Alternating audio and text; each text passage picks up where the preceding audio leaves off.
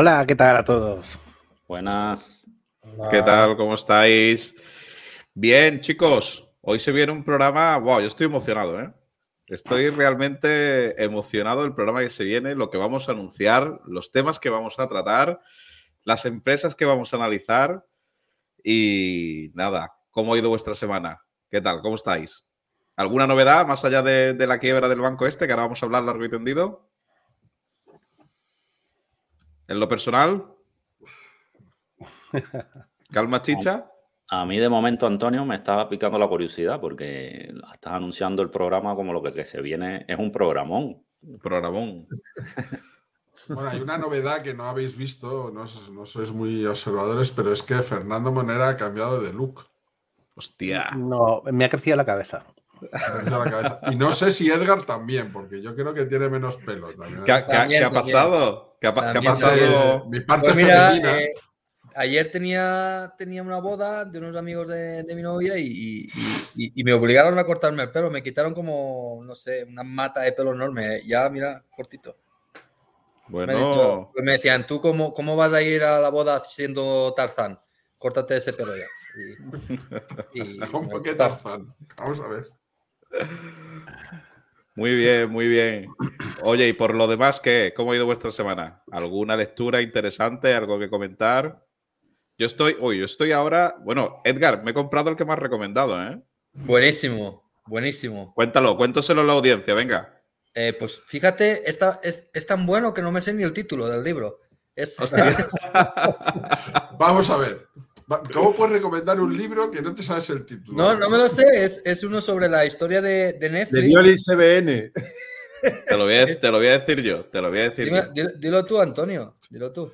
Esto es más común de lo que parece, que lo sepa la audiencia, suele pasar. Eh, me lo he comprado. sin saber el nombre. Espérate, Joder. que Antonio tampoco se lo sabe. No, no, tío, es que estoy en. Eh, esto es la hostia. Estoy en una racha compradora compulsiva de libros y la cosa es que después no tengo tiempo de leer, pero es muy curioso, ¿cómo se llama? Eh, tiene, aquí no hay reglas. Netflix no hay reglas. y la cultura de la reinvención. Sí, es un libro que, que escribe el, el, el fundador de, de, Netflix con una, con una consultora de negocio. No va, o sea, te cuentan la historia de Netflix, pero no va sobre Netflix, sino sobre gestión empresarial, gestión del talento y, y, y, y todo eso, ¿no? Y cómo, sobre la cultura de Netflix que va un poco en contra de lo que se enseña en las escuelas de negocios de cómo se tiene que gestionar una empresa, ¿no? Y que ha tenido éxito. Y que ha tenido éxito. Y es, es bastante, bastante interesante. Me, me está, me está gustando, me está gustando mucho. Me está gustando mucho. Y en tema de libros estoy combinando ese con el de Tesla y con El Señor de los Anillos en inglés, que ya hace tiempo que me lo quería, que me los quería leer en inglés, en versión original. Y como ahora Warner Bros. ha anunciado que van a sacar nuevas películas del Señor de los Anillos, pues digo, pues ahora hay que refrescarse. Hay que refrescarse. Y eso son. Hostia, eso no lo he escuchado yo. Sí, algún sí. Día, algún día Harry, hablar... es, Harry Potter es, y, y, El Señor de los Anillos. Es que ahora pero estoy es posterior. Warner Bros. Y, y, lo han dicho, lo han dicho. Van a sacar películas. Pero han dicho eh, qué época. No. No.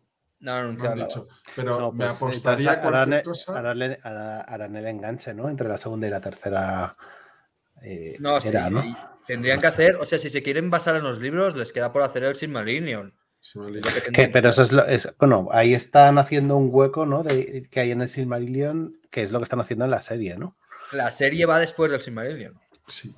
Va, pero luego bueno, hay sí. una cosa, hay una cosa que no han hecho en, en, en, las pelis que en ningún momento se habla de Tom Bombadil. Es un personaje. Mira, justo, a mí me encanta. Justo ese estoy personaje. leyendo Ojo. yo ahora el capítulo de, de que, que, pasan por el All Forest eh, en la casa de Tom Bombadil. Justo estoy ahí, ahí leyendo. Estamos. Y también se saltaron el final, que entiendo que es alargarlo, pero a mí me encantaba la parte de Zarquino y todo eso. Correcto. Bueno, yo ahí nos puedo ayudar, ¿eh? Yo el Señor de los Anillos la he visto, la he visto en el cine las tres partes, pero estoy viendo que vosotros sois unos frikis, ¿eh? Así que nada, habrá que estar bueno, muy yo, yo A todos es los me, fans, Mandalorian. Mira, dice. Hostia, dice, madre mía, la que están armando dice esta Viviana, temporada. Dice Viviana que me leo el Silmarillion en inglés. El Silmarillion ya me lo he leído. El Hobbit también, lo que me faltaba en inglés. Lo que me faltaba eran los tres, Pues- los tres principales libros Pues si de. te lo has leído en inglés, eres mi ídolo, porque me costó a mí leérmelo en español, macho. Sí, sí. Tenéis mucho tiempo, ¿eh? Bueno, hay trozos que hay trozos que son coñazo, pero hay trozos que están muy bien, tío. No, pero yo, yo, lo uso para dormirme, ¿eh? Eh, yo leo Netflix. yo, yo, me leo el libro de Netflix, un capítulo por la noche, y justo cuando acabo el capítulo me está entrando el sueño, entonces me cojo el Señor de los Anillos y cuando caigo, caigo. Y ya está. Lo uso para... Bueno, yo, yo voy a dejar aquí, para, para, no hacerlo público, la serie que Edgar veía cuando estuvimos en Madrid para dormir, ¿eh? Eso me lo llevaré a la tumba, ¿eh? Yo lo estaba pensando hace unos días también, me estaba acordando. No, ya, no me acuerdo, me, lo, me lo, llevaré a la tumba. ¿Puedo, puedo, decir la canción? No, no, no, no. ¿Tiene el permiso no? Edgar, no puedo cuál era, no. Pero la verdad es que Edgar, dale, Edgar, dale permiso. ¿Quién es ese yo hombre? Doy permiso, yo doy permiso. ¿Quién es ese hombre? Me lo llevaré a la tumba. Nada, Venga. Yo ya da una pista. Seguro que la, la audiencia sabes que, que, sería solo con esto. ¿Quién es ese hombre? Ponerle música. Ah, Nada. sí, Pasión de Gavilanes. Es verdad, Pasión de Gavilanes. Corramos un tupido velo. Corramos un tupido velo. Pasión bueno. de Gavilanes. La última, la serie, la serie, la serie de Netflix. Sí que es verdad, sí que es verdad. Pero ahora ya no veo series. Ya no veo series. Ahora solo leo libros. Venga, vamos allá. Vamos con la parte seria, vamos con el programón que tenemos. Vamos a tener una especie de giro de guion. Ahora vais a ver por qué, porque vamos a empezar con Checonomics.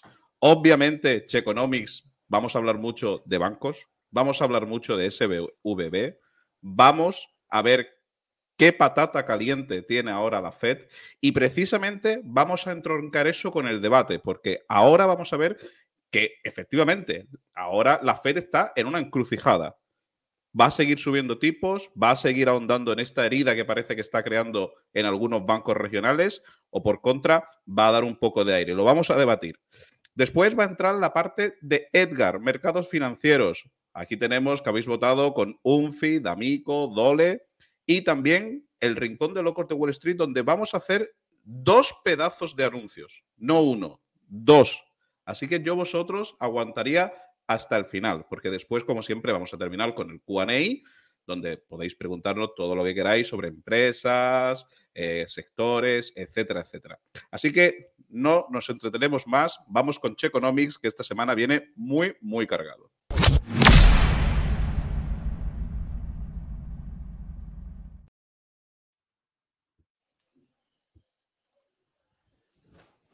Che, todo tuyo.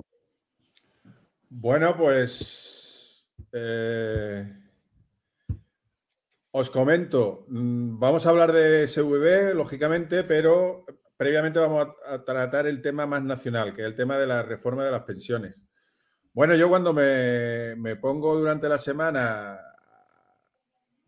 a añadir temas a, este, a esta pequeña sección, el primero que se me cruzó fue un vídeo de Montero hablando de María Jesús, de María Jesús Montero, la que exportamos de aquí al gobierno central, que ya os llevasteis una buena joya. Y, entonces estuvo hablando de, las, pensiones, que los abuelos, ¿no? Que la querían para ayudar a sus hijos, en plan, un poco, pues eso, ¿no? El planteamiento un poco de miseria que mantienen esta gente, ¿no? Bueno, eh, pero eh, a los dos días plantean la reforma de las pensiones, que han llegado a un acuerdo, el PSOE y, Podemos, el gobierno ha llegado a un acuerdo para plantear a, a los interlocutores sociales la reforma de las pensiones. Entonces, ¿qué es lo que han planteado? Pues bueno, muy rápidamente. Primero, ¿cuál es el problema? El problema de las pensiones. El problema de las pensiones es que hay un déficit estructural que no es ni más ni menos que hay más gastos que ingresos.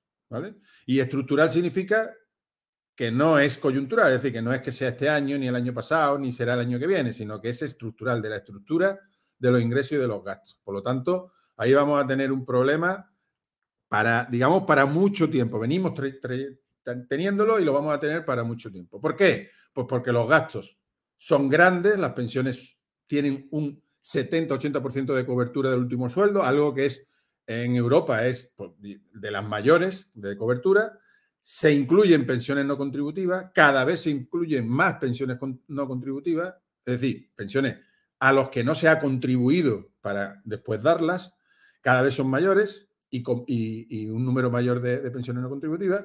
Y eh, en la parte de los ingresos, pues tenemos pues, un problema pues, de tasa de empleo bajo mínimo. ¿Eso qué significa? Pues que hay muy poca gente en edad de trabajar, trabajando, que quiera trabajar, tasa de empleo, ya no solamente los parados, sino personas que quieren trabajar y que se incorporan al mercado de trabajo, tasa de empleo bajo mínimo, por lo tanto, pocos ingresos. La productividad también es muy baja, la productividad española, porque nos falta capital, porque nos falta que seamos, para ser productivos necesitamos acumular capital, capital físico, capital humano, pues eso implica sueldos bajos. Sueldos bajos que implica ingresos por debajo. ¿De acuerdo? Y por último, ahí, apuntamos un problema que además tenemos con, toda Europa y con todo el Occidente, que es la pirámide de población. Lo que pasa es que aquí en España probablemente esté aún más agravado. Por lo tanto, tenemos ese problema.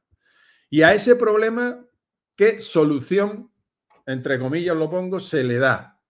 Pues a ese problema la solución que se le da es a los gastos para bajarlo, aumentar los años de cotización. ¿Vale?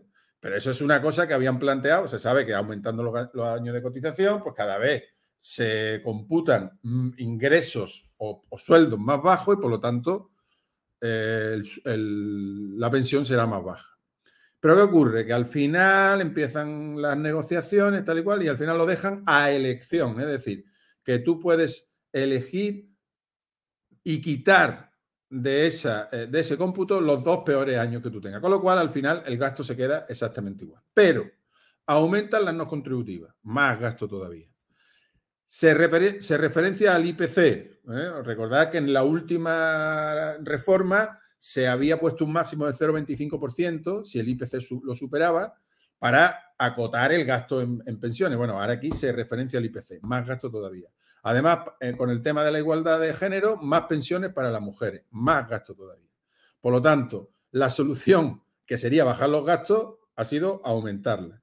Y por la parte de los ingresos, para subirlos, y aquí es donde se desmelenan. Aquí es donde dice, bueno, ¿cómo tenemos que cuadrar esto? Pues como no lo estamos cuadrando por la vía del gasto, vamos a cuadrarlo por la vía de los ingresos. Y para ello, suben las cotizaciones quitan el límite máximo de las cotizaciones. ¿De acuerdo? Es decir, cuando tú tenías un tope a partir del cual ya no cotizabas más, porque, porque ya había llegado al máximo. Lo mismo que tienes una, una pensión máxima, pues tienes una cotización máxima. Pues ese límite eh, lo quitan. Además, aumentan una cuota de solidaridad, entre comillas lo de solidaridad, porque recordar que la solidaridad es voluntaria y esto es obligatorio, a los sueldos altos. Y además le obliga la Unión Europea para que se lo aprueben, que automáticamente se actualicen las cotizaciones si hay necesidad. Es decir, si no se cumple nada de esto, que no se va a cumplir, pues automáticamente, sin necesidad de aprobarlo y sin nada, van a aumentar la cotización. Por lo tanto, esta solución que pongo entre comillas, al final, ¿qué resultado tiene? Pues el resultado que tiene es, y una cosa muy importante, muy importante, el sistema de pensiones gradualmente pasa de ser un sistema contributivo a, no ser más que un impuesto. ¿Esto qué significa?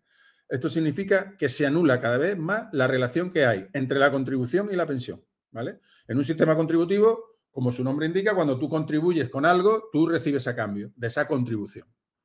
¿vale? Entonces había una relación más o menos entre lo que tú contribuías y lo que tú recibías. Esto se lo están cargando cada vez más. De tal manera que ya no es un sistema de pensiones contributivos, sino es más un impuesto al trabajo y después un pago que se te da por una pensión. Es decir, están desligando los dos, los dos temas, la contribución y la pensión. Y a la economía le están haciendo un daño terrible. Menos competitiva, menos incentivo a trabajar, por lo tanto menos ingresos, menos salarios, menos ingresos y más prestaciones sociales, más gastos. Si esto lo unimos, acordaros, al problema que había de los ingresos.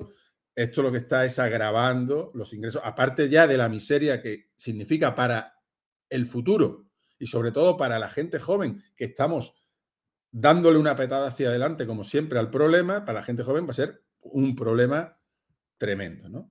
Y el país se nos queda, pues, como esto, ¿no? He puesto un ejemplo, esto es muy rápido, es un número muy grosero, pero bastante, bastante, eh, vamos, eh, cerca de la realidad, ¿no?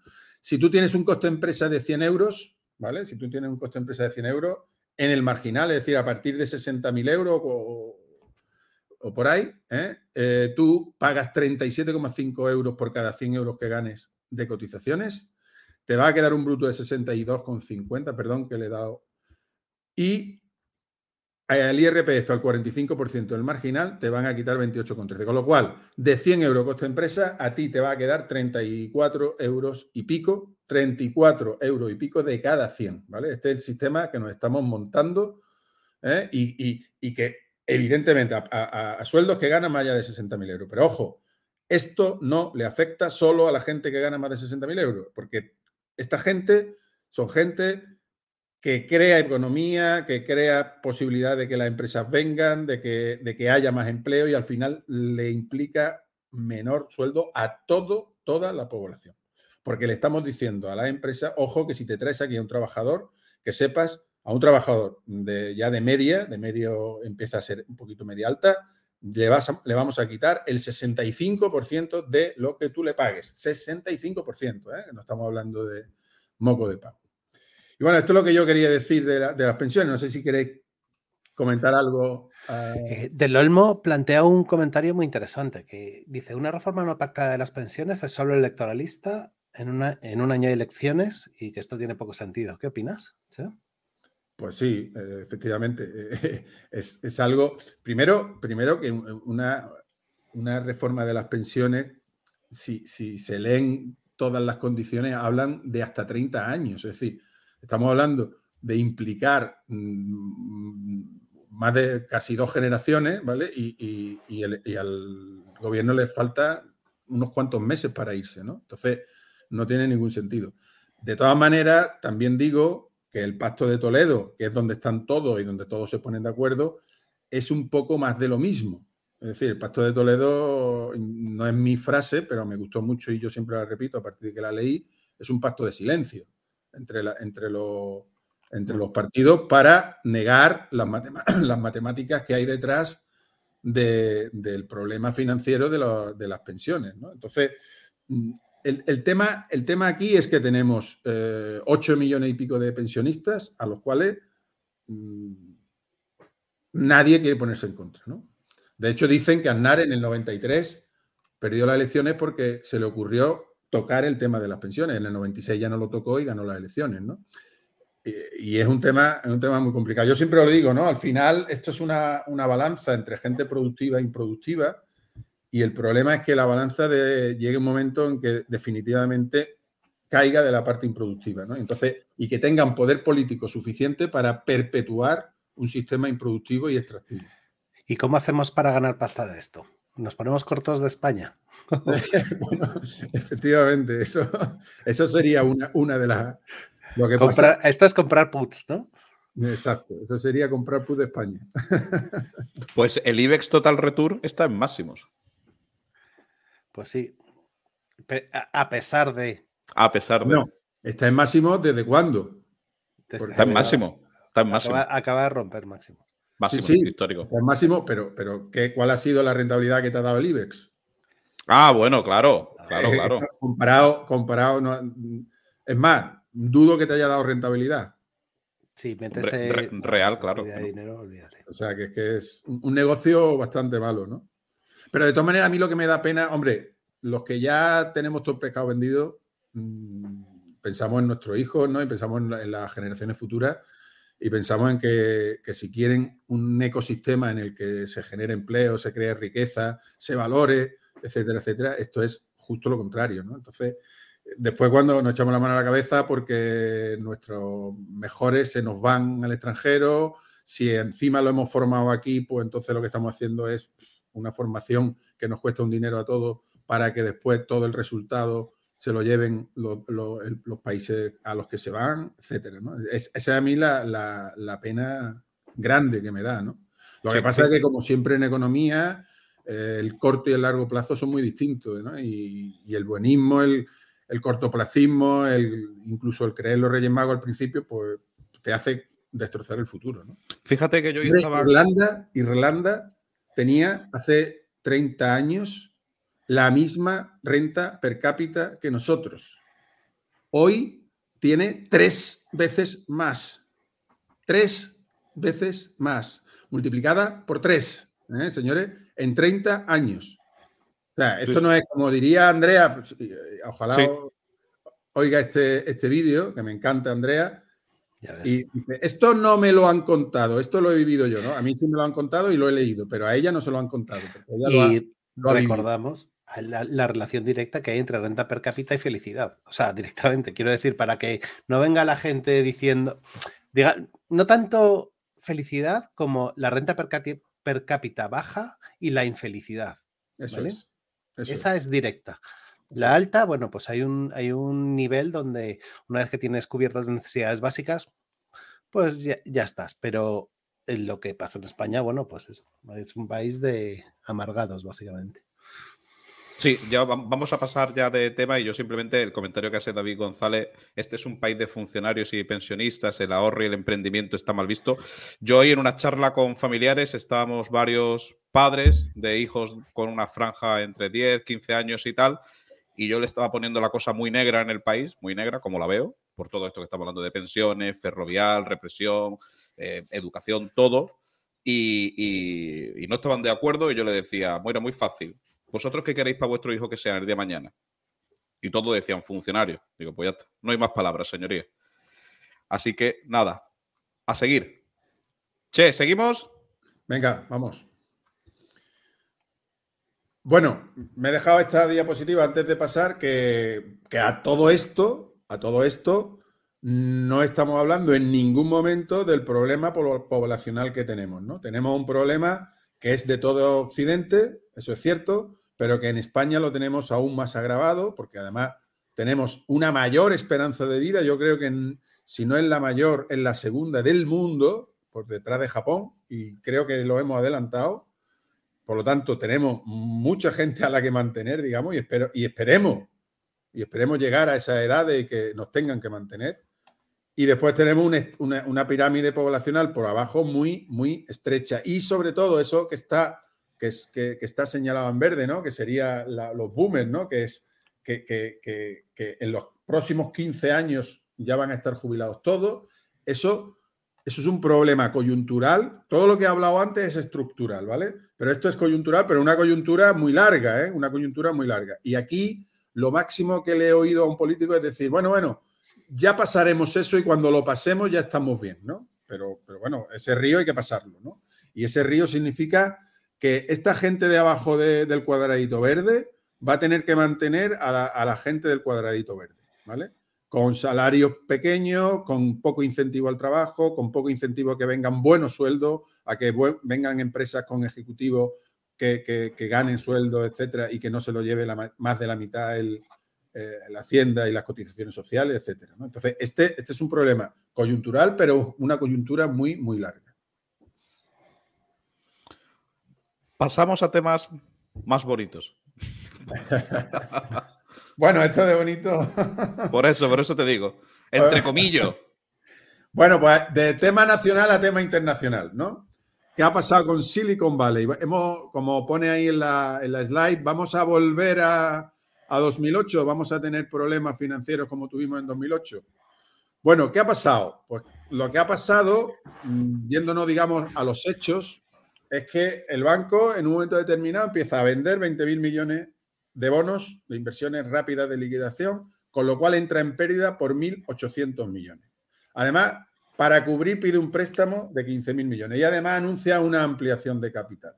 Resultado, las acciones se pegan un castañazo del 60% y lógicamente los bancos competidores bajan un 10% y los más grandes, no tan directamente competidores con ellos, un 6%. Es decir, todo el sistema bancario se tambalea, ¿no? Se tambalea por, por contagio motivado o no motivado.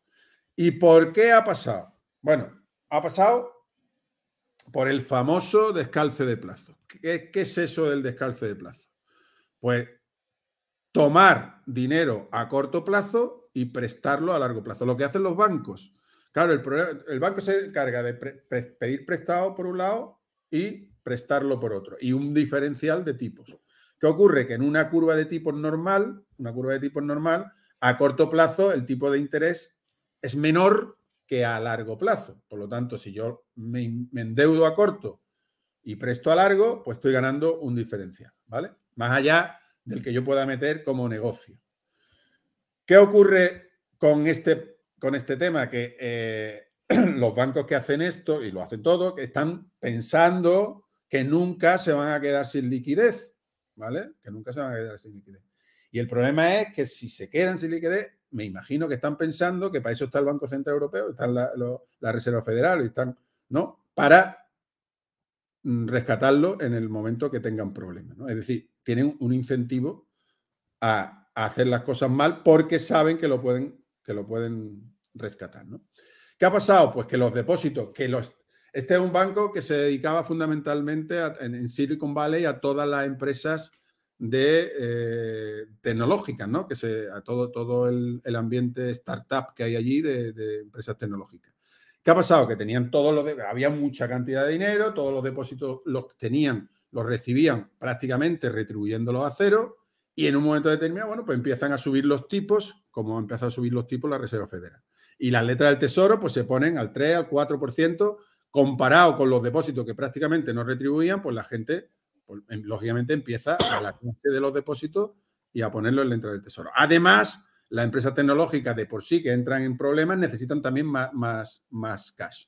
Con lo cual, desbandada de depósitos. ¿Vale? ¿Y qué ocurre con el dinero a largo? Pues el dinero a largo lo tienen los bonos de estas empresas tecnológicas que le ha prestado dinero y que tienen unos bonos que mientras no vendan, no hay problema, entre comillas, porque son bonos que tienen un pactado unos cupones, una rentabilidad mayor o menor, pero si tú aguantas esa inversión, pues vas a recibir la rentabilidad que habías pactado al principio. Pero ¿qué ocurre con, con, la subida de tipos? Que la subida de tipos lo que hace es bajar el valor, no el nominal, que el nominal sigue siendo lo mismo, pero, sino el valor de esos bonos si tú los tienes que liquidar. Por eso, cuando vendieron veintitantos mil millones de euros, perdieron 1.800 millones. ¿Por qué perdieron 1.800 millones? Porque un bono que te daba una rentabilidad del 1%, cuando el tipo de interés sube al 5%, el bono vale menos automáticamente. Y si lo tienes que liquidar, si no puedes esperar porque los depósitos te están empujando y te, falta liquidez y tienes que liquidar, tienes que venderlos de mala manera, digamos. ¿Vale? Y bueno, aquí pongo un ejemplo, fijaros, perdón, Aquí pongo un ejemplo de un bono, ¿no? Un bono de nominal 100 a un 1%, ¿vale? Esto que tenéis aquí es el cash flow de los cinco años. Voy a poner cinco años para que, se, para que quepa ahí en el slide. Y un euro un año, otro euro otro año, y así durante cinco años, 100 euros. Es un bono típico, típico de cinco años a un 1% de rentabilidad de cupón. Pues si tú lo valoras al 1%, que es como está, pues el, el bono vale 100. Tú Aquí en esta, en esta columna, valorado al 1%, ahí tenéis descontado esos euros anuales al 1%, si tú lo sumas, vale 100. Pero ¿qué ocurre si ese 1 se convierte en un 5? Pues que ese euro de un año, que eran 99 céntimos, pasa a valer 95. El del segundo año pasa a valer 91 y así sucesivamente. Al final sumas y ese bono que valía 100, si tú lo vendes al 5% de rentabilidad actual, vale 82. Es decir, pierde el 20% de tu inversión, ¿vale? Cuando tú estabas haciendo depósitos que te, están faltando depósitos por el lado de, tu, pasivo, ¿vale? Bueno, y esto, es lo que ha pasado así sucintamente y sobre todo el, meollo de la cuestión para mí, para mí que es el descalce de plazo, que ya lo hemos comentado muchas veces, Edgar lo ha comentado también en, algún que otra, en alguna que otra inversión bancaria, y ahora vamos a conectar con un especialista que, tengo por allí en, América, que yo creo que tiene muchas cosas que decir. Edgar, ¿qué nos cuentas?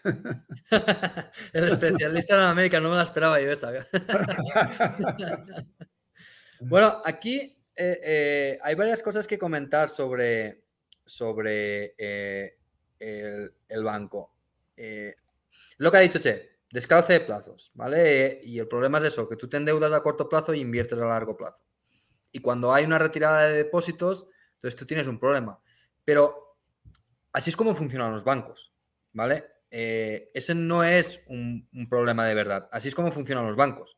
Todos funcionan así. Todos funcionan así. ¿Qué pasa? Que unos están mejor gestionados y otros están peor gestionados. ¿Qué es lo que ha pasado con SVB? Pues que tenían, básicamente tenían 120 mil millones de activos, ¿vale? En securities, que no tenían cubiertos eh, su riesgo de tipo de interés. Es decir, tú tienes unos depósitos de X, ¿vale? De X millones y tienes unos activos. Y esos activos, si tú eh, haces descalce de plazos, tienes una exposición a ciertos riesgos. Primero, el riesgo de crédito, ¿vale? Porque cuando estás invirtiendo en unos activos, nadie te asegura que te lo vayan a devolver. Pero bueno, ese riesgo de crédito, ok, lo, dejamos estar, vamos a suponer que hacían buenas inversiones. Han hecho inversiones, de hecho, que no son malas han hecho inversiones en hipotecas, ¿vale? En, activos respaldados por hipotecas que están a su vez respaldados por el Estado. Entonces, lo que en realidad están haciendo es invertir en deuda del Estado, pero con una rentabilidad mayor a la deuda del Estado. ¿Ok? Porque al final, si están respaldados por el Estado y te dan un diferencial un poquito mayor a las letras del Tesoro, pues estás, eso, invirtiendo al riesgo del Estado, que es cero, o supuestamente cero, no es cero, en realidad, con una rentabilidad mayor, ¿vale?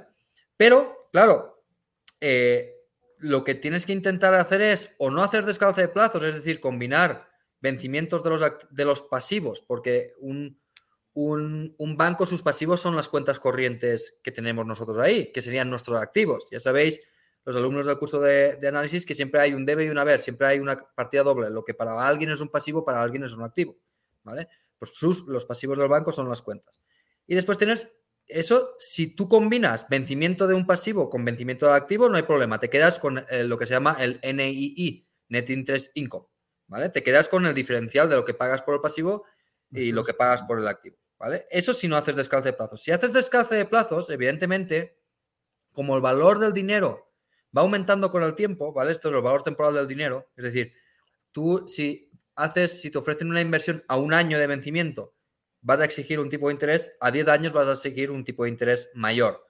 Siempre y cuando la, curva de tipos de interés sea normal, ¿vale? Que sea ascendiente. Ahora mismo eh, la curva de tipos de interés está revertida, ¿vale? Porque el mercado financiero interpreta que va a haber crisis, ¿vale? Entonces te piden más tipos de interés a deuda a corto plazo que a largo. ¿Por qué? Porque el peligro está a corto plazo. A largo plazo eh, Keynes decía que todos estamos muertos, pero en realidad los agentes económicos lo que dicen es a largo plazo todos los problemas a corto se van a solucionar. Bueno, dicho esto, han hecho eh, eh, descalce de plazos y han invertido con una duración muy larga. ¿Qué es la duración? La duración, para que aquellos que no entendáis de renta fija, la duración es como si dijéramos la cantidad de años, ¿vale? Que, le faltan por, cobrar. No es así exactamente, porque a la duración también le, le afecta el tipo de interés del cupón, ¿vale? O sea, no es exactamente un bono a vencimiento de 10 años, tiene una duration de 10 años, no es así, ¿vale? No es así exactamente, pero una proxy, ¿vale? Una proxy, o sea, la duración es cuánto quedan. Entonces, eh, matemáticamente, la caída o el aumento de valor de un bono es la delta del tipo de interés, ya lo explicaré qué es eso, multiplicado por la duration. La delta, que es el diferencial, es decir, si suben los tipos de interés un 1%, ¿vale? Eso es el delta de un 1%. Eso multiplicado por la duration te da el cambio de valor del bono. Es decir, un aumento. Eh, imaginaros que eh, los activos de este banco, de media creo que eran 5 años de duration, entre 5 y 10, ¿vale? Muy largo plazo, ¿vale? Muy largo plazo. Vamos a suponer 10 por hacer los cálculos rápidos. Un 1% de incremento del tipo de interés, si no los tienes cubiertos, para una duration de 10 años significa una bajada del valor del bono de un 10%. ¿Ok? ¿Qué pasa en un banco cuando el capital suele estar? El capital significa todo lo que, te, todo lo que le queda al banco después de liquidar todos los activos y todos los pasivos. El capital suele estar entre el 1 y el 10% del total de los activos. Cuanto más apalancado, más cerca del 1. Cuanto menos apalancado, más cerca del 10. Pero vamos a decir entre el 1 y el 10%. ¿Qué pasa si tus activos con una subida de un 1 porcentual del el tipo de interés bajas el valor en un 10%? Lo que se llama wipe out. El capital desaparece. Con un 1%. ¿Vale? ¿Qué es lo que pasa? Porque esto no se vio reflejado en las cuentas de, resultados, porque estos cambios se tienen que ver reflejados en el PNL, ¿vale? En el, en el profit and loss o en el pérdidas y ganancias de los bancos. ¿Por qué no se vio reflejado? Porque esos activos estaban categorizados como Health to Maturity. ¿Vale? ¿Qué significa eso? Los alumnos del curso de análisis lo estáis viendo estas semanas. Los activos financieros que se consideran held to maturity, es decir, que se tienen en el balance hasta su, hasta su vencimiento, no soportan cambios correctivos de su valor. No soportan. ¿Vale? Entonces, tú tienes en el activo un activo que tú lo adquiriste por X y ahí se queda ese valor. ¿Vale? Entonces, no aparecía nada en el pérdidas y ganancias del último trimestre, ¿vale? Las últimas cuentas que presentaron esto, bueno, del año 2022, el anual del año 2022, no aparecía nada. No aparecía un, recorte de, de, valor.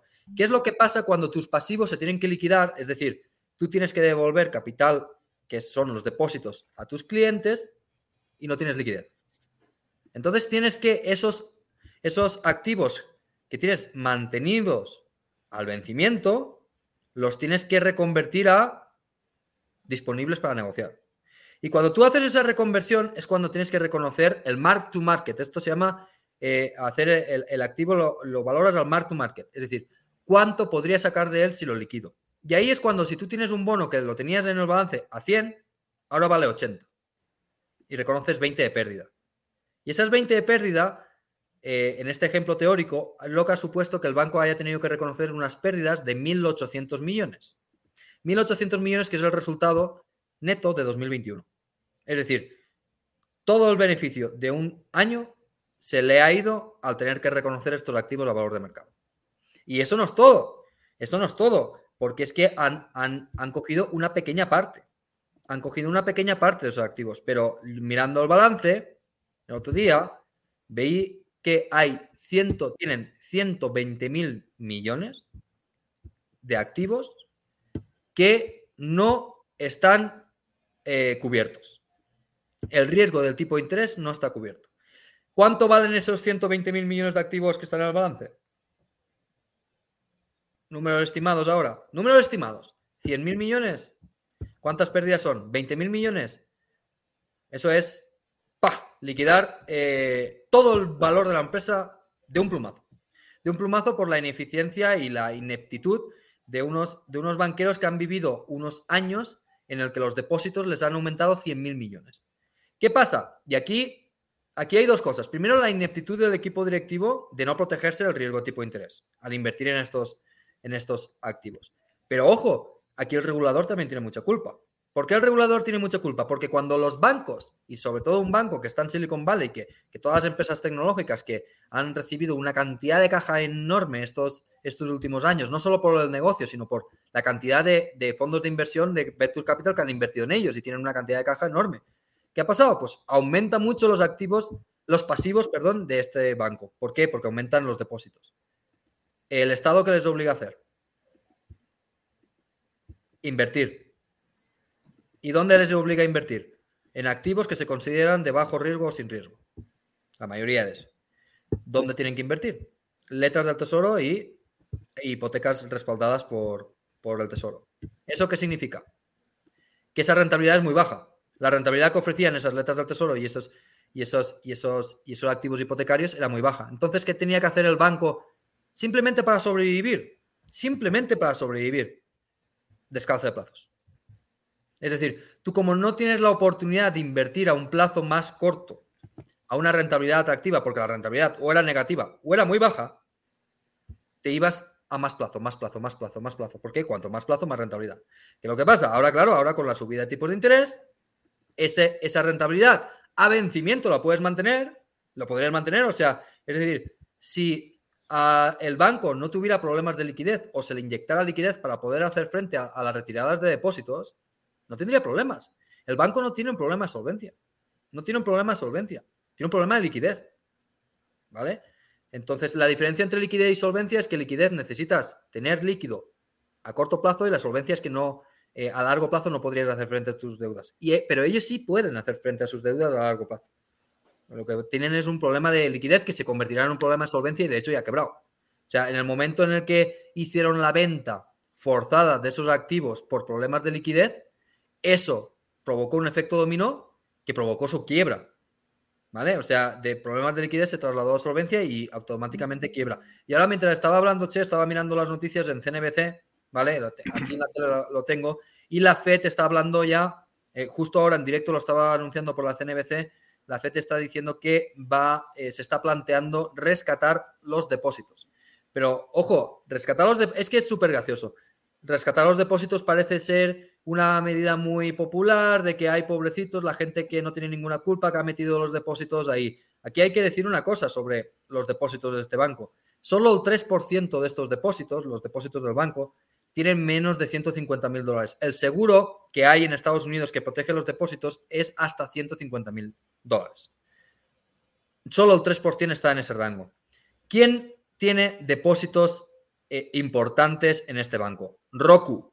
La empresa Roku cotizada, 487 millones. Roblox, 150 millones.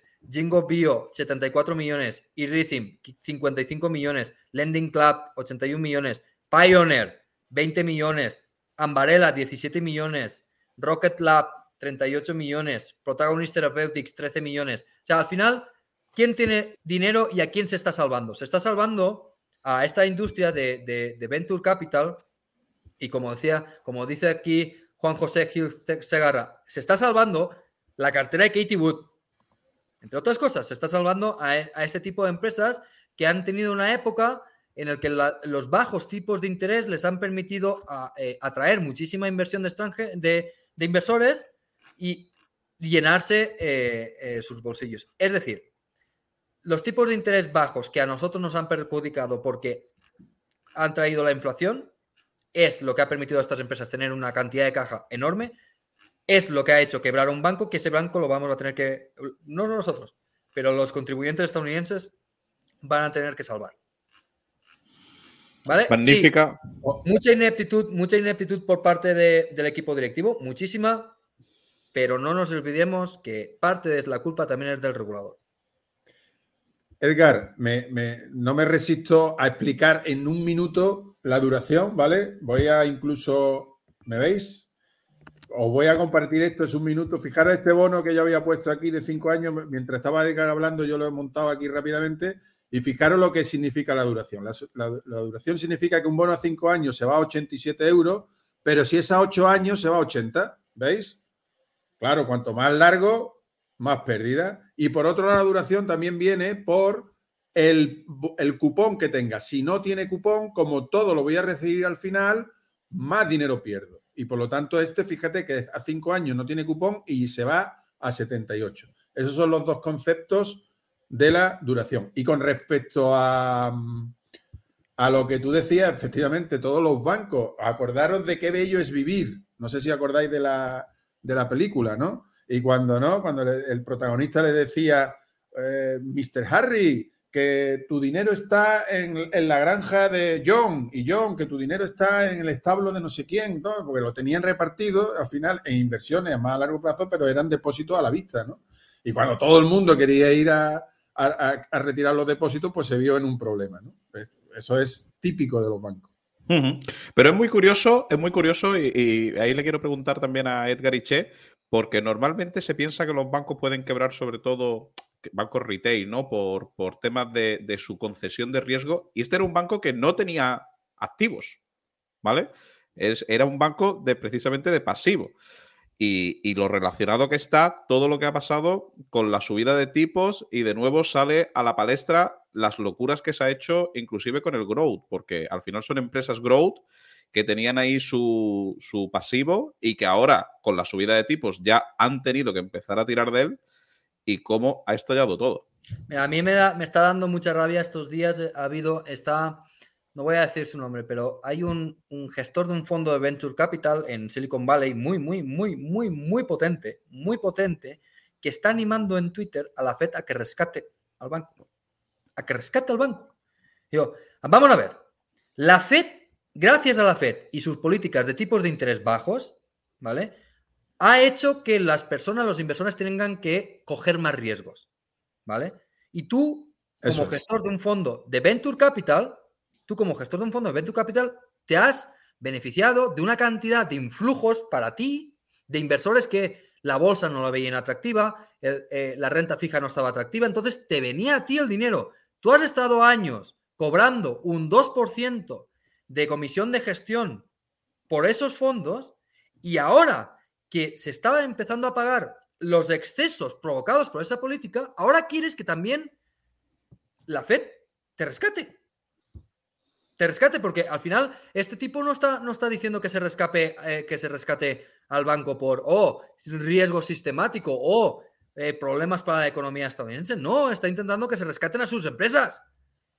Eh, es, hay muchísima hipocresía. Pero aquí yo nos ha faltado decir una cosa. En verdad se podía saber que iba a quebrar el banco, ¿eh? Se podía saber. ¿Sabéis por qué? Venga, porque eso es lo importante. Jim Kramer hace dos semanas dijo que invertir en este banco era la mejor, una de las mejores ideas para 2023. Solo tenías que ponerte en corto. Esto es como, esto es como si. Este es el indicador Bernardos. Indicador Bernardos. Bernardos te dice: hay que invertir aquí. Y ahí ya tienes la señal. Pues ha dicho, ha dicho Santander, ¿eh? Y Santander. Ojo, ojo, que dentro de, las de la lista de Jim Kramer está el Santander también. Ojo. Ojo. Muy bien, pues oye, magnífica exposición de, Edgar y Che a la limón. Yo creo que se merecen que os suscribáis y que le deis al like. ¿eh? Mira que no soy yo de, ponerme muy melancólico con estas cosas, pero yo creo que se lo merecen y un aplauso virtual. Pero bueno, no termina aquí esto, porque aquí no ha quedado una, estoy hoy con el, con el ratón torpe, disculpar, ha quedado una slide simplemente a modo de, anécdota de, precisamente lo curioso que son las historias y cómo se repiten. ¿Verdad, Che? De Joseph Gentil, que este señor resulta que, también, como dice Pur Conduction, eh, había, estaba también eh, el Lehman Brothers. Bueno, pues sin comentarios. Vamos ya al debate. Vamos a debatir precisamente de. Hemos contado qué ha pasado hasta ahora. Yo creo que lo hemos contado con un eh, alto grado de rigor.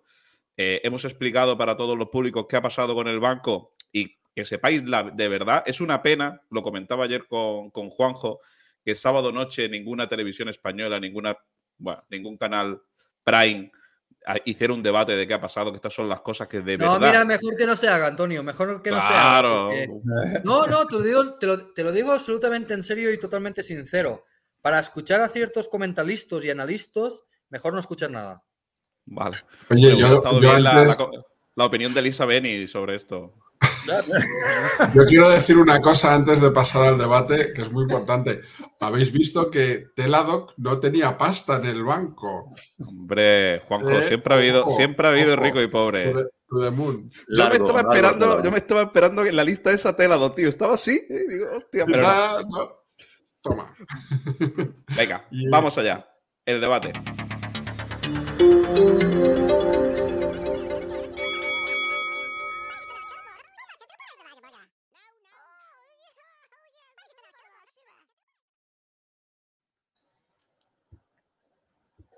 Como os decía, hemos analizado qué ha pasado con ese Ópticamente es un, ha sido un problema, eh, se escucha por detrás de ha sido un problema donde, donde hemos visto cómo la subida de tipos a una cartera de bonos que tenía SVB pues le ha afectado y cuando ha tenido que hacer liquidez, pues ya ha contado Edgar Iche qué ha pasado.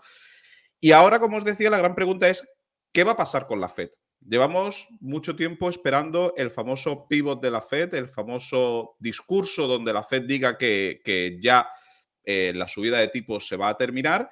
Y ahora la Fed se encuentra entre la espada y la pared. Porque la Fed, por un lado, la inflación, eh, lejos de, aminorar, sigue incrementándose. La Fed seguía con su discurso hawkish, seguía pensando que tenía que, aumentar los tipos de interés.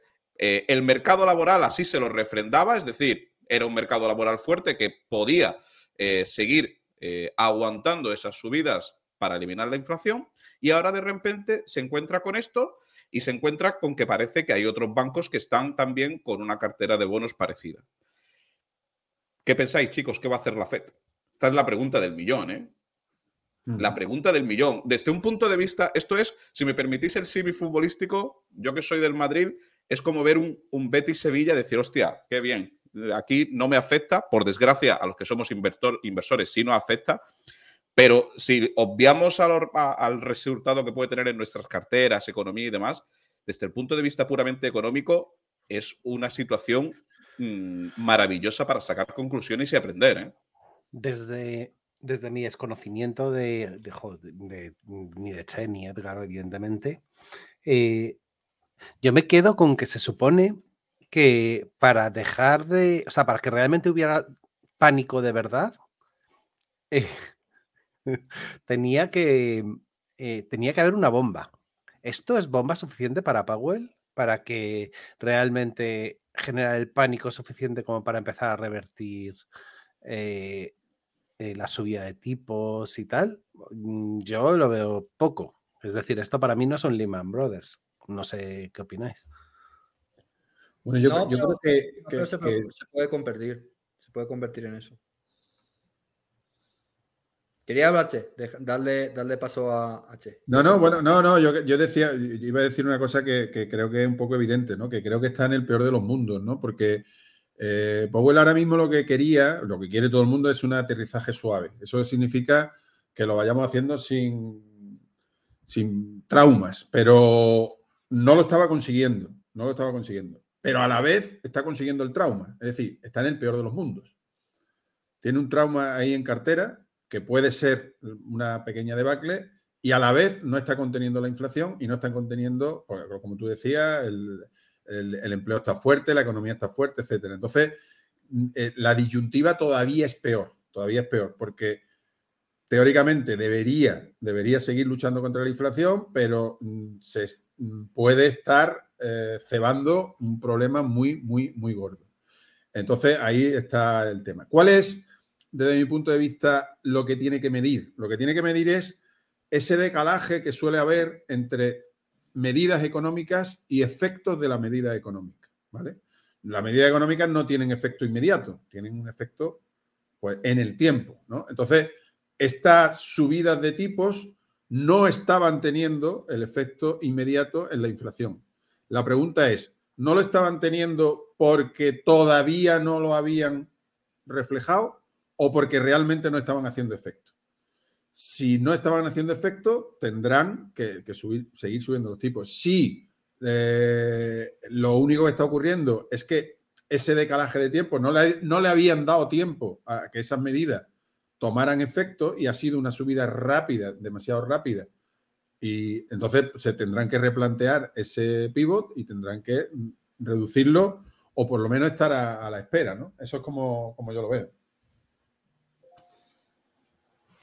Yo creo que estoy seguro que la, la, próxima, o sea, el lunes van a tratar este tema, se van a, o sea, mañana van a tratar el tema de, la subida de tipos.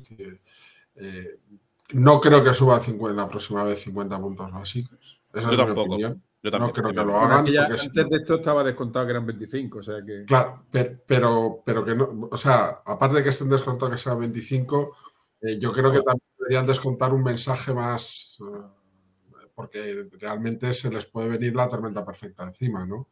Y entonces, eh, lo que decía antes Edgar, que puede ser que no, pero puede, o sea, que ahora mismo no, pero puede pasar que todo esto sea un, huracán. Entonces, yo creo que todo eso lo tienen que manejar con cierto cuidado. Con lo cual, yo creo que volverán a actuar desde un punto de vista no cortoplacista, sino con lo que ellos creen que tienen que hacer ahora y entonces darán un mensaje más suave.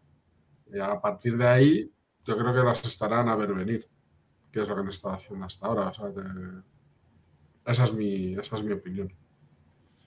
Edgar, al estrado.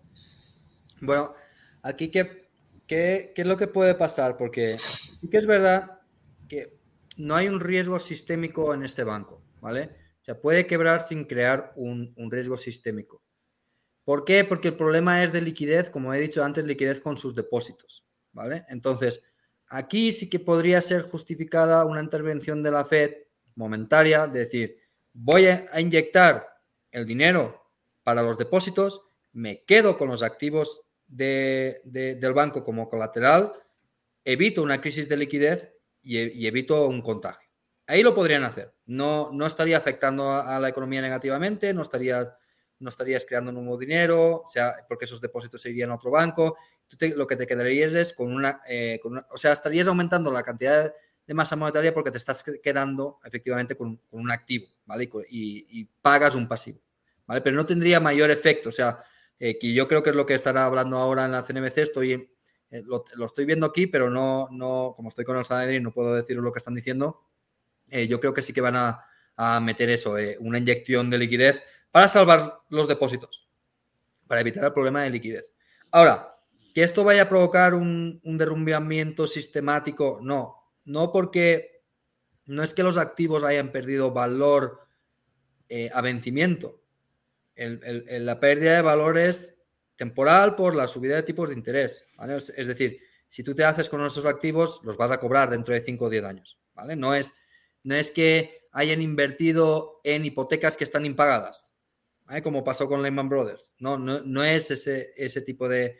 Y además son activos que no se han, no se han multiplicado, como pasó con las hipotecas, eh, los que habéis visto la película de Big Short, ahí lo explican de unas hipotecas malas creaban unos activos, de esos activos los eh, creaban activos sintéticos, y al final se llegaba a un apalancamiento enorme. Con que te fallaran una, una, parte de esos activos, se iba todo el sistema a garete, que es lo que pasó. Ahora no es sistemático. Esto no es sistemático. Si se, si se consigue la liquidez para que los depositantes de este banco se vayan a otro banco, no, no va a pasar nada. No va a pasar nada. Eh, si se hace eso, si no se hace eso, eh, tampoco debería pasar nada, pero ¿qué es lo que pasa? Eh, cuando se produce un bank run, que es cuando se produce esto, no solo la gente de este banco retira sus depósitos. Empieza la gente de todo, que tiene cuentas en todos los bancos a empezar a retirar dinero, a empezar a retirar dinero. Y eso provoca problemas de liquidez en todos sitios. Y cuando hay problemas, se generaliza el problema de liquidez, si no se soluciona, ¡pum! Entonces pasa lo que ha pasado con este banco. Problema de solvencia. Y ahí sí que se hace sistémico. Entonces, la Fed aquí debería, debería eh, inyectar el dinero para los depósitos, no rescatar al banco, no rescatar al banco, sino inyectar dinero para los depósitos. Oye, aquí eh, eh, poner confianza en el sistema, no os preocupéis, vuestros depósitos van a estar asegurados y pum, y se, y se hace. Problema que tiene esto es lo de siempre, el moral hazard hay un gestor de, hay un, gestor de un hedge fund que lleva 13 años eh, gestionando un hedge fund que tenía sus depósitos en este banco y tenía gestionaba el fondo a través de este banco y hace unos trimestres le empezaba a rondar la idea de que ojo que aquí lo está, contando en, la televisión estos días. Aquí el problema eh, es, este descalce de plazos puede ser un problema. Voy a contratar un seguro. Contrató un seguro y él tiene millones, millones de dólares dentro del banco y él no va a estar afectado. Es decir, y, esto porque lo cuento, porque el depositante, nosotros como clientes tenemos también una responsabilidad de saber dónde dejamos el dinero. ¿Vale? Y, y si un banco quiebra, ¿es culpa del banco? Sí, pero también es culpa nuestra de haberlo elegido. ¿Vale? Entonces, eh, es, si tú ahora la FED enseguida rescata y salva los depósitos y demás, eso crea un moral hazard que haría que otros bancos dijeran, ¿por qué yo estoy tomando decisiones correctas de, riesgo? ¿Por qué yo, me estoy, yo estoy perdiendo rentabilidad cubriendo mi riesgo de tipos de interés? ¿Por qué me estoy, eh, estoy perdiendo rentabilidad teniendo menos, menos descalce de plazos? Si me van a rescatar. Ese y ese es un peligro muy, muy gordo. O sea, y aquí está el, binomio este de si lo rescato, no creo efectos negativos en la economía a corto plazo y salvo una crisis de liquidez en todo el sistema, pero también si lo rescato estoy, estoy implementando un riesgo moral hacia el sistema entero que lo que quiera es tomar más riesgos todavía porque sabe que la Fed la va a rescatar. Entonces, ahí, ahí hay un problema grave. ¿Y no crees, no crees, Edgar, que incluso también el, el hecho de rescatarlo por otro lado, la Fed estaría lanzando un mensaje de que no va a poder controlar la inflación a corto plazo y los tipos no van a poder bajar y por eso estos depósitos que son a cinco años eh, van a seguir manteniéndose por debajo de, del rendimiento, rendimiento actual, ¿no? O sea, me refiero... No, no, creo que, o sea, a la inflación digo que no, no le debería eh, eh, afectar porque estás, estás o sea, estás soportando unos pasivos, dando liquidez a unos pasivos, que los pasivos no se, no se, no se eliminan ni se incrementan ni nada, ¿vale? Simplemente le estás dando liquidez y esos pasivos se van a ir reconvirtiendo en otros bancos y a cambio te quedas eh, con unos que eh, te quedas con unos activos que ya existen, ¿vale? No, no los estás comprando. Entonces, en términos de inflación, no debería afectar a corto plazo, no, no debería, eh, a, no ser, a no ser que esos pasivos se reconvirtieran en otros pasivos, en otras cuentas bancarias y esos bancos hicieron eh, de plazos más altos. O sea, no, debería, no debería haber problema con la inflación a corto plazo con esto. Y además tendría que ser bastante rápido en cuando se, en cuando se, en cuando se, recupere la confianza. Eh, debería, la fecha debería ser capaz de liquidar esos pasivos bastante, bastante rápido. Es un problema de confianza y liquidez a corto plazo. Bueno, pues si os parece, vamos a estar muy atentos a ver qué pasa. Yo me ha gustado mucho vuestra, vuestras reflexiones, me ha gustado mucho esa que ha dicho Che al principio, donde decía que normalmente siempre en estos tipos de actuaciones está la parte mala de ir subiendo los tipos de, empobrecimiento del mercado laboral, etc., etc., pero se baja la inflación y aquí tenemos lo peor de los dos mundos, es decir, no, no se está en este caso notando y parece que ya algo sí está rompiendo. Vamos a ver qué decisiones toma la Fed y como siempre estaremos muy atentos en locos de, Wall Street. Va a estar muy interesante la reunión de mañana, que yo no me aclaro si es una reunión que ya estaba convocada, si es de urgencia. En un lado escucho que ya estaba convocada, en otro que es de urgencia, pero bueno, sea como fuere, la verdad es que, estaremos muy atentos a las decisiones que toman y esa posibilidad que dice Edgar también que den liquidez a, precisamente a los, a los bancos como una medida eh, media, ¿no? Si os parece, vamos a cambiar radicalmente de tercio, vamos ya con acciones, vamos ya con lo que habéis votado esta semana. Ha habido importantes noticias en UNFI y nos lo va a contar Edgar ahora en mercados y la parte de Edgar. Vamos allá.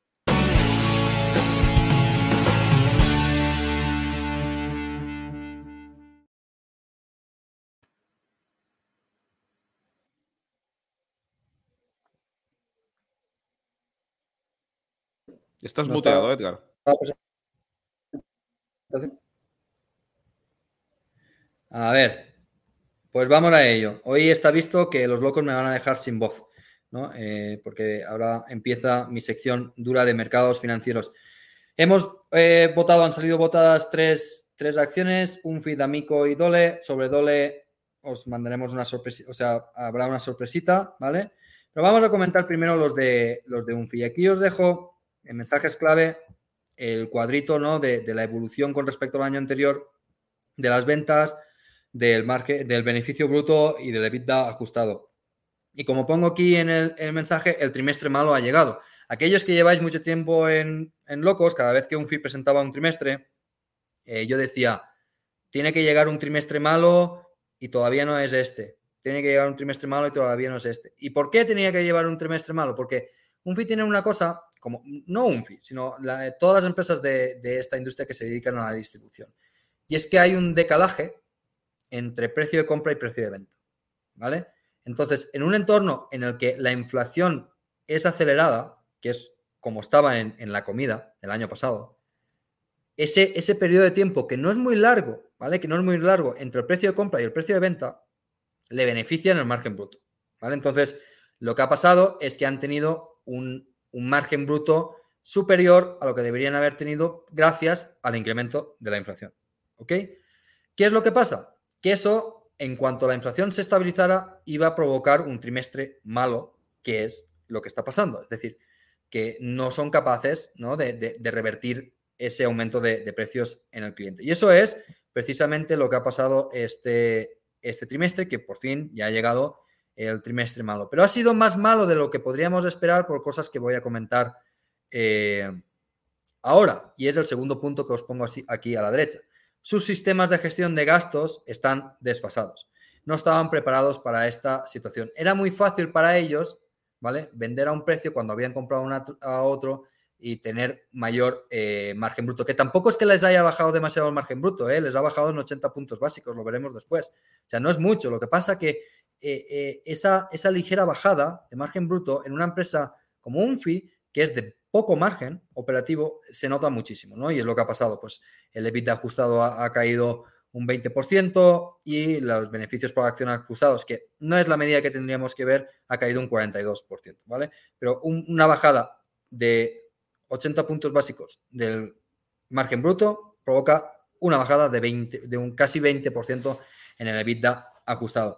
Entonces, aquí, por una parte tenemos eso, el problema de gestión que, tienen, que tienen sistemas desfasados, que eso ya lo sabíamos, porque de hecho ya en el guidance que dieron la última vez, hace dos trimestres, sobre el CAPEX que iban a hacer este año era de 350 millones, superior a, los años anteriores. ¿Por qué? Porque tenían que eh, mejorar sus procesos, tenían que invertir en automatización y tenían problemas en la gestión de, sus datos. Por ejemplo, un, ejemplo muy mundano de lo que les ha pasado es que no se han podido aprovechar de las promociones de sus vendors, es decir, de, de las cooperativas, de los agricultores que les venden a un fin, no se han podido aprovechar de esas promociones, ¿vale? Esas promociones que hubieran hecho más llevadero la, disminución de margen. Y no se, han, han, podido aprovechar porque no tenían los sistemas eh, cuadrados para poder hacerlo. ¿Vale?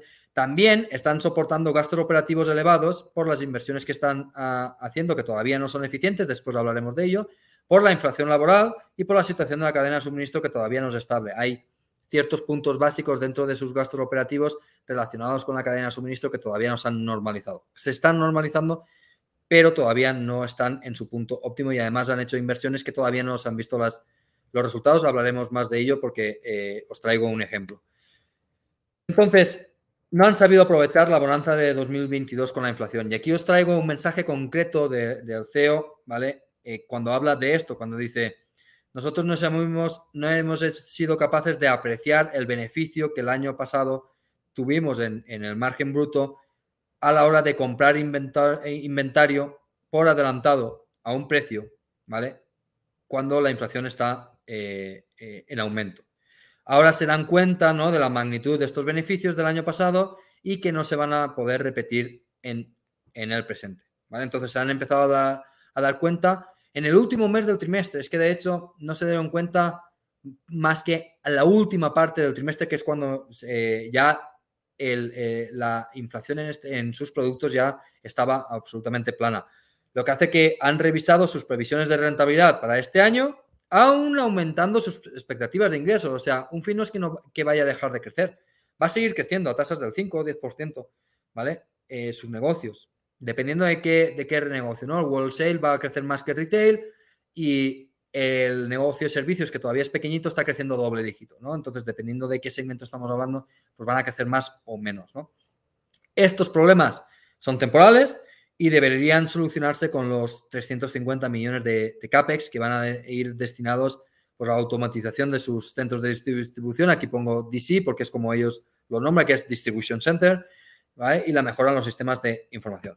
Vamos a pasar al plan que han dicho de cuatro puntos, ¿vale? Este eh, primer punto sería mejorar la eficiencia de capital y apalancamiento operativo. Eso es lo que van a invertir en automatización de los centros de distribución y mejoras en los sistemas que les permitirá mejorar la integración de SuperValue y la eficiencia de sus operaciones. ¿Qué es lo que ha pasado? Pues a pesar de que hace ya como seis años que, se fusionaron con SuperValue, todavía no están completamente integrados. Y ahí es donde hay problemas de los sistemas de información, no están integrados, son dos empresas que eran enormes, eh, eh, y, complicado la integración, ¿no? Y todavía están trabajando en ello, después de seis años, ¿vale? Para, y esto lo digo porque cuidado con una, cuando una empresa crece mucho por integración de otras empresas, ¿vale? Y, las estimaciones de, eficiencias que se van a ganar y demás, es muy difícil eh, integrar empresas, es muy difícil. Por los sistemas, pero también por las personas. Segundo punto, mejoran la proposición de valor comercial. Lo que van a hacer es simplificar los mecanismos de pricing, que es donde han fallado este trimestre, ¿vale? Y de procuramiento, o sea, de, compra de, inventarios. No deben volver a tener problemas en la traslación de precios y en la gestión de información. Estos problemas que han tenido el segundo trimestre se van a seguir viendo en tercero y cuarto, o sea, trimestre sobre trimestre no van a empeorar, pero si hacemos la comparación año sobre año sí. Por lo tanto, por eso han bajado el guidance, que después hablaremos de él. Tercer punto, mejoran la oferta digital, ¿vale? Integrar las funcionalidades de dos de sus plataformas, que son MyUnfi y iUnfi, y su marketplace para terceros. Y también, por último, unificar la infraestructura digital en relación con sus clientes, proveedores y modernización de sus sistemas. Al final, lo que están haciendo es invertir en automatización de sus centros de distribución e invertir en transformación digital y procesamiento de datos. La compañía ha dicho que hará anuncios periódicos con los progresos de, su plan, ¿vale? Y se podría esperar una mejora a finales del año fiscal, ¿vale? E, ellos han presentado, un ha presentado el segundo trimestre de 2023, ¿vale? Tienen un cierre de año fiscal diferente a la mayoría de empresas y para finales del cuarto trimestre se tendría que empezar a ver eh, algún resultado. Pero como hay incertidumbre, han quitado el guidance que tenían para 2024. Pero yo, como me lo sé de memoria, aunque lo hayan quitado, después lo comentamos. Análisis P por Q y análisis de rentabilidad, ¿vale? Aquí a la derecha yo quiero que os vayáis primero a la parte de la derecha, ¿vale? La parte de la derecha que es el, bridge, el puente entre eh, el beneficios por acción ajustados de 2022, ¿vale? Del segundo trimestre de 2022 a los de este año. lo que podemos ver es, como está aumentando el CAPEX, también está aumentando la depreciación y la amortización, ¿vale? Después tenemos non-camp pension income que lo dejamos estar, stock compensation que lo dejamos estar y el coste de monetizar eh, las cuentas por cobrar. Hablaremos de eso más adelante, que ha sido de 6 céntimos por, eh, de 6 centavos por acción. Bastante importante, pero después hablaremos de ello. Lo importante ha sido la disminución del EBITDA ajustado, ¿vale? Que ha disminuido en 47 céntimos, ¿vale? Y eso como os he explicado. Y ahora vamos a la parte de la izquierda. En la parte de la izquierda vemos el margen. El margen EBITDA del segundo trimestre de 2022 fue de un 3%. Eh, el margen eh, de este trimestre ha sido del 2,3%, ¿vale? Es decir, 70 puntos básicos menos. Esos 70 puntos básicos menos, que es lo que pongo en el segundo punto, se explican por 80 puntos básicos de reducción de margen bruto. Es decir, más del 100% de la bajada de EBITDA se explica por el problema de traslación de la inflación y el procurement, ¿vale? Entonces, es decir, es un problema que es temporal, identificado, y que sí depende de ellos, sí depende de ellos, ¿vale? Entonces, como digo, esta bajada debería ser eh, progresivamente recuperable a medida que vayan invirtiendo en automatización y vayan invirtiendo pues, en, sistemas de, viaje. Después, el análisis P por Q, ¿vale? Las ventas han aumentado un 5%, la inflación un 10%, por lo tanto, han tenido una disminución de un, de un 5% en volúmenes versus un 3% en la industria, lo cual es normal. ¿Por qué? Porque hay un viraje hacia ofertas de valor versus conveniencia y calidad, que es los dos segmentos que suministra UNFI, ¿vale? Que son los segmentos de conveniencia y calidad, ¿vale? Versus las ofertas más value, como puede ser Walmart, etcétera, etcétera, ¿vale? Monetización del working capital. Aquí un problema que tenía UNFI es que eh, crecía, crecía, crecía, crecía, crecía, pero tiene un ciclo de vida largo y no, o sea, a medida que crecía no podía eh, generar caja. Entonces lo que han hecho es monetizar eh, sus cuentas por cobrar, es decir, tenían en el balance cuentas por cobrar que las han vendido. ¿Cuánto han vendido? Han vendido 298, 292 millones a un coste de 5 millones eh, de coste, ¿no? Eso es lo que os explicaba eh, en el bridge. Aquí, esos 6 centavos que baja los beneficios por acción ajustados es de hacer esto, ¿vale? ¿Qué coste le supone eso a, a UNFI? Un 1,7%. ¿Y ¿Y qué han hecho con eso? Lo que han hecho es repagar deuda. Entonces, ¿qué es lo que están haciendo? Y esto, si miráis el estado de flujos de efectivo del primer semestre del año, veréis que la variación de working capital es básicamente cero. Es, es negativa en 20 millones, pero es cero. Es básicamente cero. En otros años, cuando la empresa crece a tasas del 5%, por ejemplo, el ciclo de vida de, de, su producción les hace que no generen caja, ¿vale? Por el working capital. Ahora, lo que han hecho es dejar el working capital, la variación del working capital prácticamente a cero y generado caja con ello, ¿vale? En, en, total 292 millones, pero bueno, ahora hablaremos de ello. Y es, y es bueno, ¿vale? Vender un activo con un coste de un 1,7% para comprar un activo que tiene un coste del 5 o 6% que es la deuda, ¿vale? O sea, es una buena jugada de capital allocation. Y además no es agresivo, ¿por qué? Porque no están, no están liquidando de más las cuentas por cobrar, sino aquellas que les permite tener un working capital plano, ¿vale? Generación de caja y desapalancamiento, aquí lo veis, ¿vale? El free cash flow de este trimestre, el free cash flow real ha sido, ha sido de 166 millones. Si incluimos los 282 millones que han sido de liquidación de cuentas por cobrar, han generado 448 millones de free cash flow en un trimestre en comparación a los 1.600, 1.700 millones que cotiza, que cotiza la empresa. Y vienen desapalancando fuerte. Fijaros, en el segundo trimestre de 2021 tenían un apalancamiento de 3,1 veces EBITDA y ahora tiene un apalancamiento de 2,6 veces. La empresa ha dicho que esperan acabar este año en el mismo rango, ¿vale? Y en un trimestre solamente, no, solamente en un año han, han desapalancado en 0,5 veces, lo cual es súper, súper, súper importante. Aquí también más datos sobre el apalancamiento, por fijaros, eh, la deuda neta a final de, de este segundo trimestre es de 2.066 millones, cuando el primer trimestre de 2023 fue de 2.493, ¿vale? ¿Por qué es tanta diferencia? En verdad no hay tanta diferencia. En verdad tendríamos que mirar entre el cuarto trimestre de 2022 y el segundo trimestre de 2023 que baja la deuda neta en 50 millones. Eso es el cambio que tendríamos que hacer. ¿Por qué? Porque en el primer trimestre de 2023 aumentó muchísimo el working capital y ahora lo han disminuido mucho. ¿no? Entonces hay que ver la media de esos dos trimestres. ¿vale? No tienen vencimientos cercanos y están repagando la deuda más cara con venta de cuentas por cobrar de una forma más barata.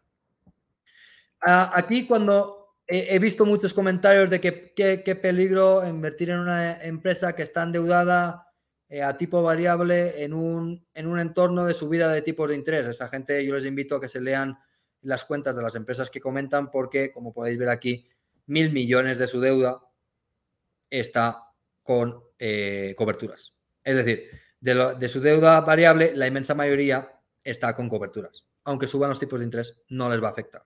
¿vale? Y aquí hay que tener en cuenta una cosa, ¿vale? Después lo comentaré cuando haga la valoración de servilleta, ¿vale? Cuando nosotros vemos una, una línea que es gastos por intereses, pero eso no es la caja real que sale. ¿Por qué? Porque hay otra línea que es actualización del valor de sus eh, activos derivados, que son estos swaps.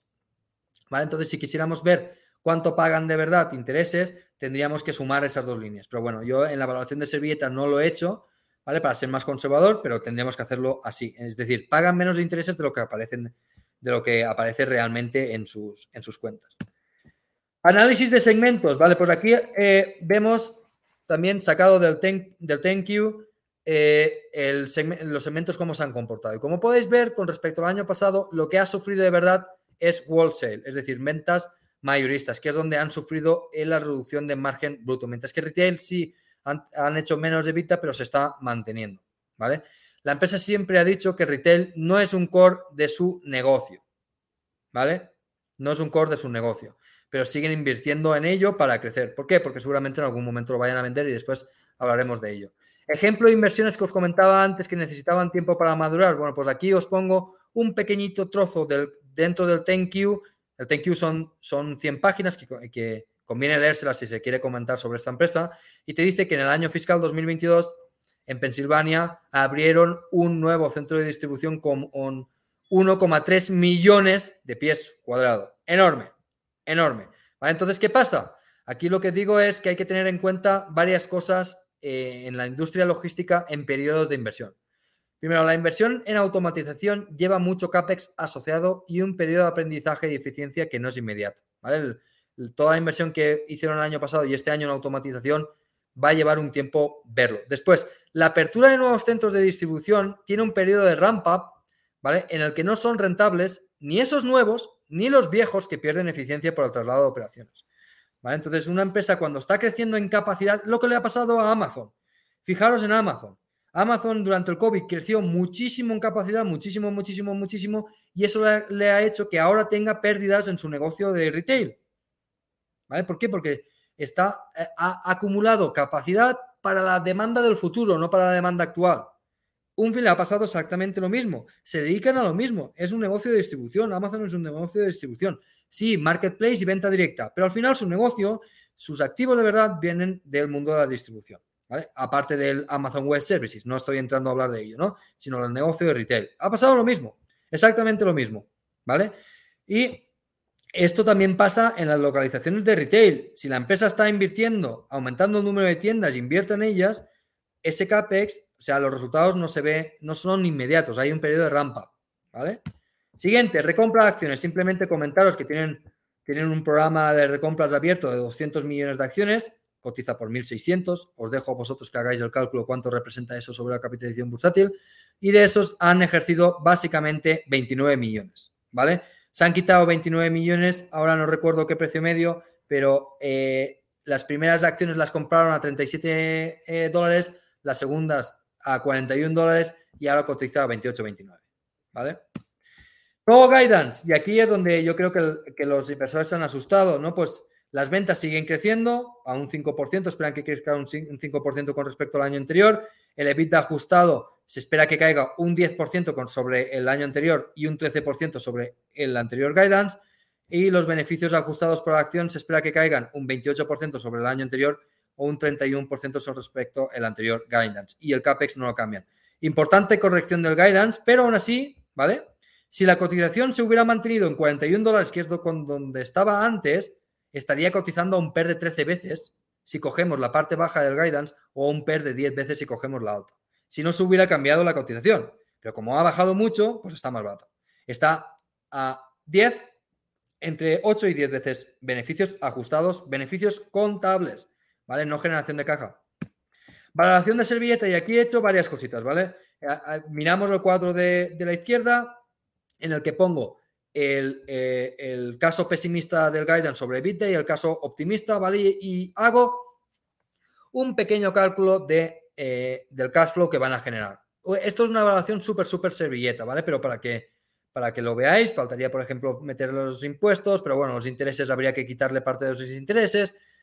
Es un cálculo redondeado que está más o menos en línea con lo que siempre he dicho que haría la, empresa, ¿vale?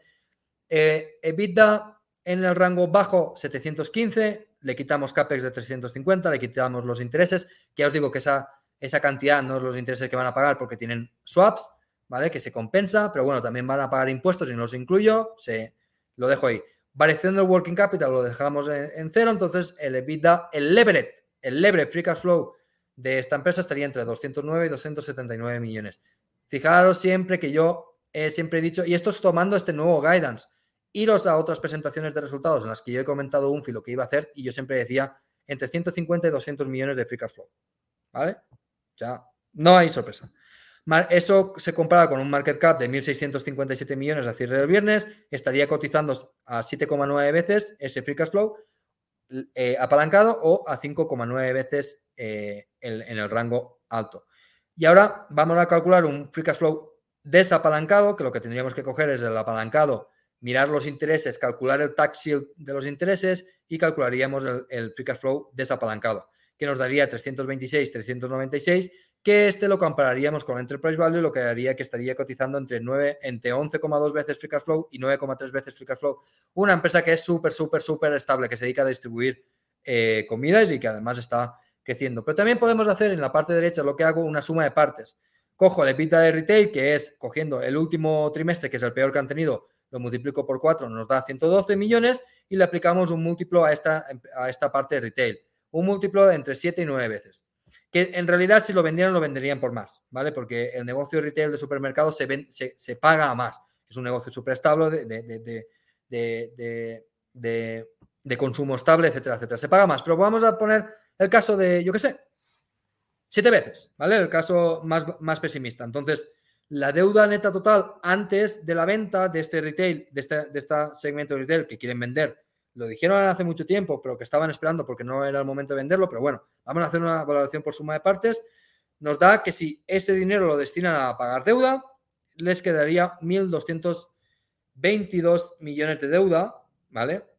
Por lo tanto, el enterprise value de la empresa que quedaría, que sería las ventas mayoristas más la deuda, sería 2.879 y el EBITDA de, de, este segmento es de 548 millones por lo cual estaría cotizando en este caso a 5,3 veces EBITDA, ¿vale? Un negocio que históricamente, antes de que Unfi adquiriera Supervalue, que es cuando adquirió el, negocio retail, de media cotizó a 11 veces eh, eh, EBITDA, ¿vale? Pero bueno, 5 veces, 5,3 y 4,8 en el mejor de los casos. Y aquí abajo os pongo, ¿vale? Para que veamos cómo de razonable es la valoración del negocio retail, ¿vale? Que decimos que vale 784 millones en el peor de los casos, pues vemos que los activos de este negocio son 637 millones. Es decir, estamos valorando esta, esta, esta parte del negocio a 1,1, 1,2 veces valor en libros. Valor en libros. O sea, mucho menos que el replacement cost, es decir, mucho menos que si quisiéramos montar la misma cadena de supermercados, ¿vale? Desde cero, muchísimo menos. Entonces, una valoración muy, muy, muy conservadora.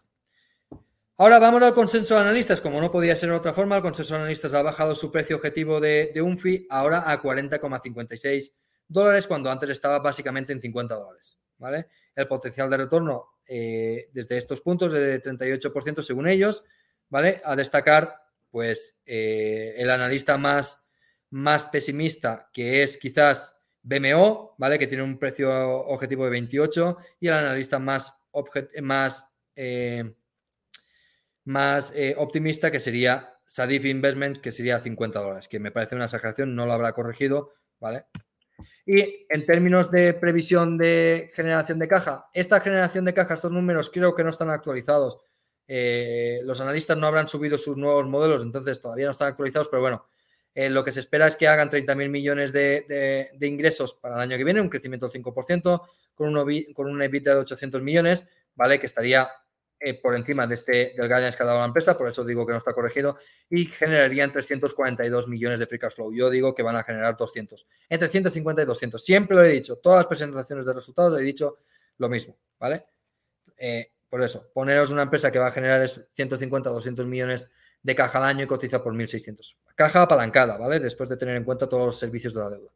Y con esto dejamos un fee y si no me quedo sin voz, vamos a ver D'Amico. Te vas quedando, Edgar, poco a poco, paulatinamente sin voz, ¿eh? Lo voy notando, ¿eh? Ya lo sé. Venga, vamos allá con D'Amico.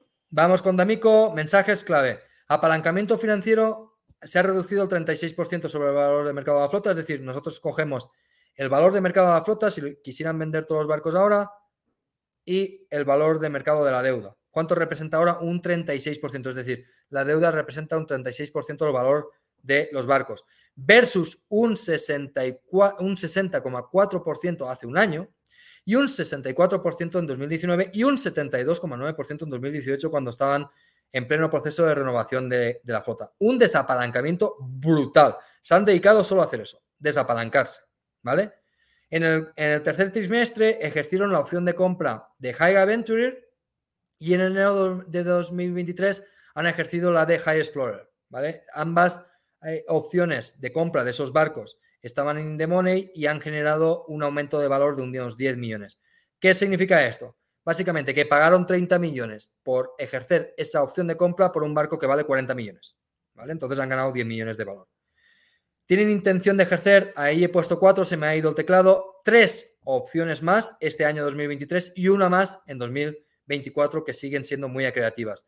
¿vale? Y aprovechando a la alza los rates a spot, ¿vale?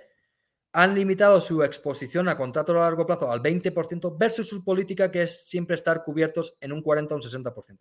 Y aquí os he puesto una tablita de mi modelo en la que comparo, pues arriba tenéis en los rates medios de la flota, ¿vale? En la segunda línea, los rates que conseguían de los barcos que tenían a spot y abajo los rates que conseguían en los fijos. Los fijos, a, medida que vayan venciendo, van a ir aumentando. Por ejemplo, del tercer trimestre de 2022, que los rates fijos los tenían a 15 mil dólares, ahora los tienen a 19 mil, pero si renovaran ahora estarían en 35 mil, ¿vale? Es decir, a medida que vayan venciendo estos contratos a largo plazo y los vayan renovando, van a ir aumentando muchísimo la generación de cajas de estos barcos. Y además, si ahora tienen mayor parte de la flota, de hecho tienen un 80% de la flota a spot, pues están ganando, pues eso, unos 38 mil eh, dólares en el cuarto trimestre y ahora están en torno a unos 30-35, dependiendo del tipo de barco. Compromisos de CAPEX, y esto es súper interesante, la flota, eh, eh, el grueso de la, de la, renovación de la flota lo empezaron a hacer en 2014, terminaron de hacerla en 2018 y a partir de 2019 han estado desapalancados. Entonces, ¿qué compromisos de CAPEX de inversión tienen este año? Tienen 14,5 millones de CAPEX, que son dry dockings, special surveys y la instalación de dos, de dos eh, en sus LR1. Por fin, D'Amico instala scavers en su flota. Eso les hará mucho más eficientes. Por fin lo hacen y lo hacen aprovechando un special survey, es decir, una inspección de sus barcos que es larga y a la vez que hacen eso, pues les, instalan los Y aparte tienen un compromiso de, los 30 millones que les va a costar el ejercicio de la opción de este, en este primer trimestre del barco que os he comentado antes. Pero ojo, eso no significa que no vayan a invertir más porque van a ejercer tres opciones más que si le ponéis 30 millones de media cada una, no sé a qué valor estarán porque no dan esos datos, son 90 millones más de caja. Entonces ahí cuidado, sí, eso es, una, es, una, es un compromiso de caja que genera valor en el mismo momento que lo haces, te genera valor para la empresa, pero hay que tenerlo en cuenta. O sea, aquí a estos 44,5 millones de CAPEX les hay que añadir, pues eso, poneros para ser conservadores una estimación de 90 millones este año y 30 el año que viene. Después, la fase dura de desapalancamiento ya ha terminado, ¿vale? El aumento de valor de mercado de la flota y la generación de caja en 2022 les ha permitido desapalancarse agresivamente y para los próximos tres años solo van a tener que hacer frente a repagos de deuda de 13 millones en 2023, 34 millones en 2024 y 34 millones en 2025. ¿vale? La empresa va a ser capaz de generar mucho leverage cash flow e irá destinando al pago de dividendos, al ejercicio de opciones sobre barcos y a la acumulación de caja para estar preparados para el siguiente ciclo. ¿Vale? Y además tienen poca sensibilidad, eso es muy importante saberlo, qué delta tienen sobre eh, eh, el aumento tipo de interés y es muy poco. Es decir, cada un 1% que aumente la tasa de referencia de, tipos de interés les reduce el beneficio neto en 0,6 millones. Para una empresa que genera más de 100 millones de beneficio al año es muy poco. Tienen muy poca delta, lo tienen cubierto. Después, opciones. Por aquí hay dos tipos de opciones. Están las opciones de los barcos que tienen alquilados, que son las opciones de arriba, y están los barcos que tienen en time chartering. ¿Vale? De los de arriba, hay tres opciones que van a ejercer durante los próximos trimestres de 2023 y una opción en 2024. ¿Vale?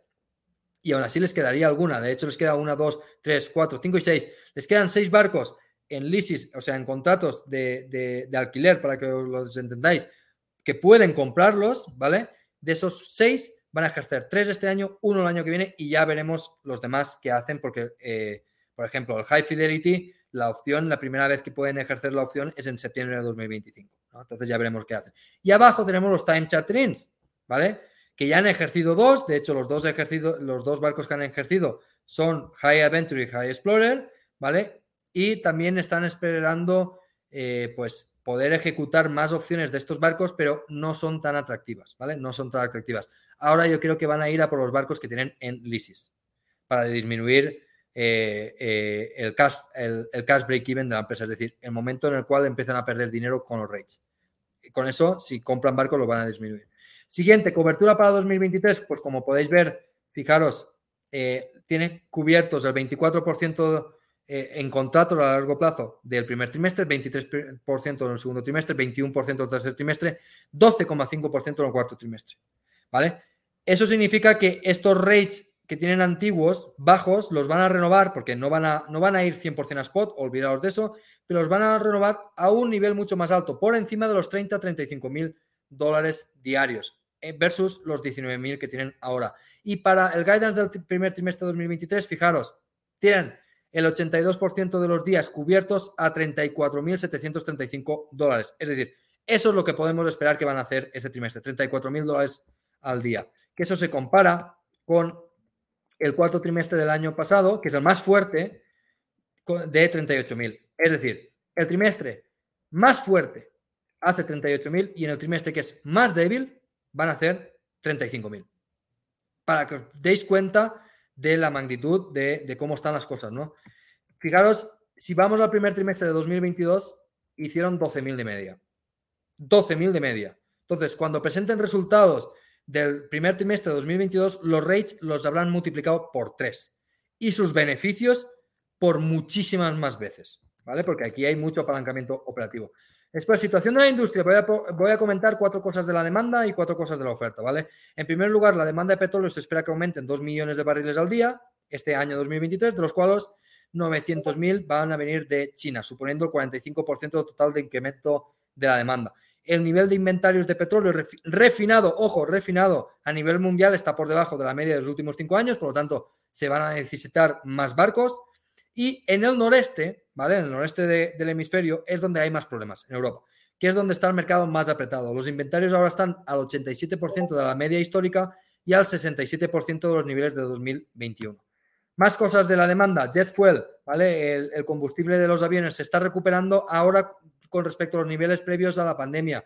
Se espera que crezca esta, la demanda de este, de este combustible un 17% este año 2023. Se van a necesitar barcos. Después, oferta. Situación de la oferta, es decir, la demanda es cuánto petróleo refinado se demanda, la oferta es cuántos barcos hay. Y la flota se está envejeciendo muy, muy rápidamente. Más de la mitad de la flota en 2024 tendrá más de 15 años. Y estos barcos, a partir de los 15 años, dejan de ser eficientes y dejan de ser contratables. No son como los barcos de transporte de petróleo crudo que tienen una vida útil mucho más larga. Y el order book de los MR y el R1, que son los tipos de barco en los que opera D'Amico es del 3% actualmente. ¿vale? El order book es más alto en los LR2, que son los más grandes, que no es donde opera D'Amico, es donde operan, por ejemplo, Scorpio Tankers ¿vale? y Avnia. Después, valoración de servilleta, vamos a hacer dos valoraciones. Primero, el NAP. El NAP te lo dan ellos, o sea, el valor neto de los activos te lo dan ellos, muy fácil de calcular. 60 céntimos de dólar por acción, unos 57 céntimos de euro por acción, a nivel de cuarto trimestre de 2022. Ahora hay que mirar toda la caja que van a generar estos trimestres, eh, el aumento de valor que van a tener con el, ejercicio de las opciones y yo calculo que para finales de año D'Amico tendrá un 0,70 céntimos de NAP, ¿vale? Está cotizando a 0,48 ahora creo, ha corregido, el viernes corrigió fuerte, entre 0,70 y 0,80, ¿vale? Entonces todavía cotiza con descuento una empresa que, se me ha olvidado decir, ha anunciado el primer reparto de dividendos, ¿vale? Van a repartir 20 millones de dólares en dividendos. Estos dividendos van a ser anuales por ahora, ¿vale? Están lejos todavía de, repartir dividendos trimestrales. ¿Por qué? Porque en los próximos trimestres la caja que van a generar la van a dedicar a ejercer opciones sobre barcos, ¿vale? Toda la caja que van a, generar. Y después la otra, la otra valoración de servilleta que podemos hacer es mediante los beneficios y cogemos 2023, 2024, 2025 en estos tres escenarios. El bajo que es eh, rate de 20.000 al, al día, el medio 25 y el grande 30.000. De hecho, ahora están por encima, ¿vale? Ahora estamos en 35.000. ¿Vale? Entonces, ¿esto qué se traduce? Pues se traduce en que la empresa está cotizando a 5,3 veces el escenario bajista o a 3 veces el escenario alcista. Y no va a entrar nuevos barcos, o sea, la flota va a crecer, eso que he dicho, un 3% hasta 2026. Es decir, si los rates se mantienen por encima de 30.000, que se pueden mantener perfectamente por encima de, 30.000, en los tres años en los que no, va a entrar, no van a entrar más barcos, la empresa ganaría en beneficios netos todo lo que vale. Todo lo que vale. ¿Vale? Y te quedarías con una flota más o menos de, las jóvenes. No, no es la más joven, no es la mejor. La más joven la tiene Scorpio Tankers. No es de las más jóvenes, no es de las mejores. No tiene muchos scavers. De hecho, van a tener solo dos. Pero tendrías una, flota dentro del 25% mejor, en el que eh, el mercado te estaría valorando a cero, a cero, eh, sus activos. Si se cumple el tercer escenario, ¿no? Porque en tres años habrán hecho suficientes beneficios como para justificar la capitalización bursátil actual. Y con esto vamos ya directamente a las últimas dos imágenes. Tenemos el consenso de analistas que D'Amico por suerte es una empresa no muy seguida, hay cuatro analistas que la siguen, uno es Equita, el otro es Trifel y Kepler. Kepler es el único analista serio que hay, que le dan un precio objetivo de 50 céntimos, que lo van a tener que cambiar, ¿vale? Lo van a tener que cambiar eh, porque todavía no, no, lo han eh, actualizado. Y en generación de caja, pues se supone que D'Amico, fijaros, esto está, esto está fatal de todos los fatales, ¿vale? Las previsiones de los analistas. Pero fatal, fatal, fatal, fatal, fatal. ¿Vale? Ventas de 480 millones para el año 2022, que ya, ya ha pasado, y 132 millones de beneficio neto, ¿vale? Para el año 2022. Como os he dicho, el año 2023 han empezado teniendo el triple de, van a tener el triple de ingresos el primer trimestre y todavía no han actualizado las previsiones de generación de caja y de beneficios. No han actualizado. Van a hacer muchísimo más de lo que los eh, analistas esperan. Y con esto ya Dole ha acabado. Ay, Dole. D'Amico acabado. Y vamos allá con Dole, donde os vamos a, dar una sorpresita, porque Dole eh, tiene Edgar también preparado un análisis, pero eh, sería irnos a casi tres horas de programa y eso no va a ser. Entonces, Dole, esta semana lo tendremos. Muy atentos al canal, muy atentos, lo pondremos por, nuestras redes, Discord, Twitter, etcétera, etcétera. Y tendremos un análisis gratuito también de Dole, muy interesante porque Dole es la otra empresa que ya sabéis, eh, se lleva muchos, muchos focos. Eh, en el sector. Ya hicimos un programa muy bueno, un webinar donde Edgar hizo un análisis desde cero, como lo debe hacer un gestor precisamente con Dole y vamos a, comentarlo eh, en un programa durante esta semana. Así que, Edgar, vamos a pasar ya a los resultados de la próxima semana. Sigue habiendo cosas interesantes, ¿no? Sí, Adobe, CIM el lunes. Interesante para ver qué, qué, pasa. Eh, tenemos Adobe el miércoles, tenemos FedEx el jueves. Tenemos Signet, Jewelers. Esa la seguí yo hace mucho tiempo. Signet Jewelers la seguí yo hace mucho tiempo. Tiene mucho valor de inventario. Esa me la leeré también. Eh, tenemos otra, eh, ¿qué más? tenemos Playboy, Playboy que casi está desaparecida la empresa, pero todavía existe. ¿vale? Todavía existe y está por, está por ahí. Tenemos la Academy. tenemos varias, varias eh, empresas también. Se van acabando, se van acabando, pero bueno, todavía tenemos. IDW el día 15, también presenta IDW. El día 16, Torm. El día 17, Altisource. ¿Vale? Hostia. Entonces, eh, aparte de las, que, de las que aparecen aquí, hay, hay cositas interesantes, hay cositas interesantes. Muy bien, pues como siempre lo pondremos en Discord. Si no estáis todavía en el, en el Discord de Logos de Wall Street, lo pondremos en el canal del de, Sanedrín y ahí veremos y votaréis qué empresas hablamos.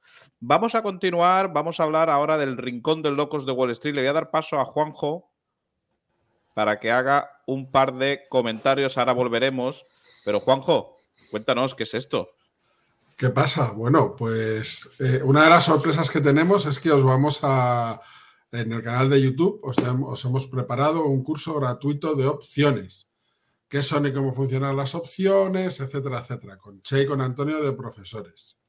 ¿Vale? Empezaremos a colocarlas, a colocar, madre mía, cómo estoy. Empezaremos a estrenar las clases a partir de, a partir de mañana lunes. Iremos estrenando, por decirlo así, en plan serie de Netflix, prácticamente a diario durante las próximas dos semanas todo el, todo el contenido.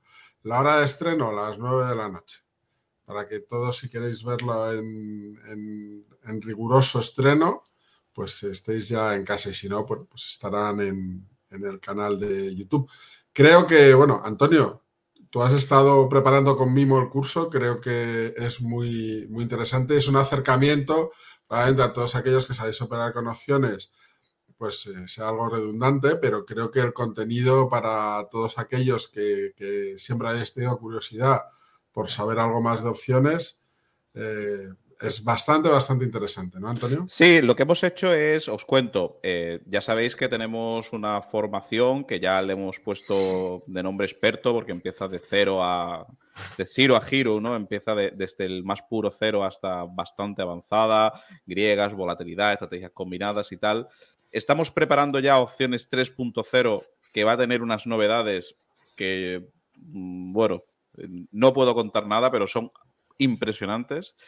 Pero también en paralelo, oye, queremos hacer un mini curso, una píldora, una formación para todos los públicos de conceptos básicos, ¿no? Porque al final siempre hablamos de opciones, hablamos de, que un, un instrumento fantástico. Bueno, pues hemos hecho un mini curso a modo de, de aperitivo para que tengáis unas cuantas nociones. Y yo creo que la verdad es que está muy interesante. Yo creo que os va a gustar, son pequeñas pildoritas y, va a estar bastante, bastante gracioso. ¿Y qué más tenemos, Juanjo? Porque tenemos dos sorpresas esta semana, ¿no? Bueno, cuenta, cuenta tú, cuenta tú primero lo siguiente que se viene. Vale, pues lo siguiente que se viene es que, bueno, eh, estamos entrando en la, el sprint final, ¿vale? del curso de, de, materias primas y hemos confirmado que va a estar con nosotros Lobo Tigre en el curso. Eh, madre mía, es un lujazo. Yo creo que dentro de lo que es las materias primas, Lobo Tigre es una auténtica referencia y gracias a, bueno, a, charlando de minas, Amadeu. Amadeu, charlando de minas, va a formar parte del elenco de colaboradores y va a dar una masterclass que va a ser una auténtica pasada. Y la verdad es que quedan, yo creo que en poco tiempo estará ya, ya, completo. ¿no? Sí, como siempre agradecer a todos el apoyo. Correcto. Y bueno, pues eh, entramos ya en el sprint final, no sé si serán dos días, tres, pero yo creo que ahí ya nos sentiremos con la obligación de, decir que, cerramos, cerramos plazas para, como siempre, dar un buen, sí. Pues servicio. que lo de Lobo Tigre es algo absolutamente espectacular desde mi punto de vista. Sí, sí, Lobo Tigre además va a dar una charla súper, súper interesante de consejos de un inversor. Es decir, es que, macho, que la de él además, pues sin comentarios. Fantástico. Bueno, pues si os lo estáis pensando, quedan pocas plazas, ¿eh? Lo decimos que después siempre vienen los típicos lloros al correo que Juanjo tiene que lidiar con ellos. Así que nada, dicho queda. sufrir. Muy bien, vamos a ver entonces seguimos con el repaso de la semana. Simplemente esta semana comentaros que muchos nos decís, oye, eh, generáis contenido, se me pueden escapar cosas. Esta semana tenemos tres vídeos. Eh, la verdad es que muy chula la entrevista de Amadeu, hablando de precisamente qué está pasando con los gobiernos, que nos están eh, obligando, empujando a la electrificación, lo estamos viendo, coche eléctrico, medidas ESG, tal, cómo podemos con las materias primas aprovecharnos de esa tendencia. Al final siempre nosotros, ya sabéis que analizamos la economía, analizamos la geopolítica, analizamos la macroeconomía, pero siempre sin perder de vista que somos inversores y tenemos que aprovechar ese conocimiento para invertir y ganar dinero que al final es el lema de Locos de Wall Street, ¿no? También teníamos un programa donde comparábamos qué pasaba en la década de los 70, en este caso Che y José Luis Torres, profesor también de la Universidad de Málaga, y, encontraba similitudes entre lo que pasaba con las materias primas en esa década y lo que está pasando ahora, ¿no? Puede ser también una, una buena referencia. Y como siempre también eh, agradecerle a José Luis la, colaboración. Y también cerrábamos el viernes con una actualización del uranio de nuestro querido cocodrilo Dandí, Rodrigo, muy chula. Nos analizaba inclusive qué puede pasar con esta noticia del, del ban que le quieren hacer Estados Unidos al uranio ruso. Muy interesante, muy interesante. Y nos falta una sorpresa, un sorpresón que ya si sois eh, seguidores asiduos del Sanedrín y incluso alguno ya se quedó con la copla y nos habéis mandado un correo, tenemos aquí, locos os necesitamos. ¿Vale? Esto es como el tío San.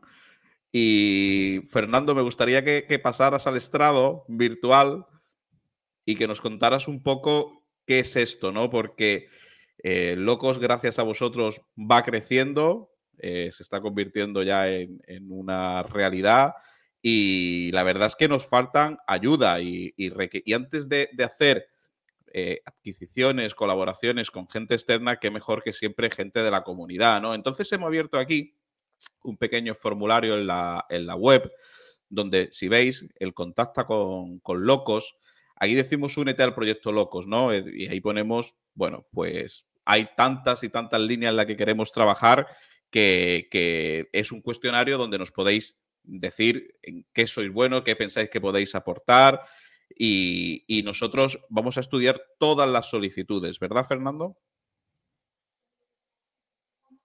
Estás muteado. Ok.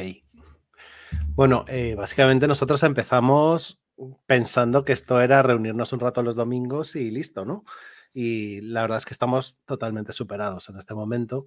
Eh, eh, en realidad ya tenemos, tenemos gente como, como Manu o como, o como Juan Mariano y tal, que, no, que ya trabajan, o sea, trabajan, colaboran con nosotros, y, pero realmente es que el trabajo nos desborda. Así que eh, hemos decidido un poco formalizar esto abrir eh, líneas de colaboración con, vosotros en cualquier ámbito, ¿no? Estamos hablando de, desde temas de redes sociales, temas de edición, maquetación de vídeo, evidentemente, temas de conocimientos en finanzas, pues podéis aportar un montón o, colaborar con nosotros, temas de programación web, incluso temas así muy techis de Kubernetes, Linux, Docker, programación en Python, etcétera, etcétera.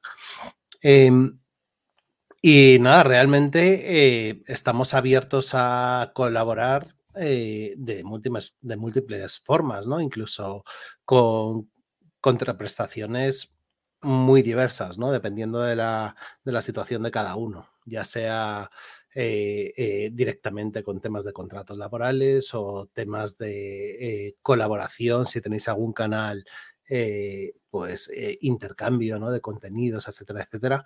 En general, todo sea por, por, lograr nuestra misión, ¿no? que es lograr una comunidad financiera con un, con un nivel de conocimientos muchísimo más alto que, que el que tenemos. Pues nada, ahí lo tenéis. Eh, vamos a.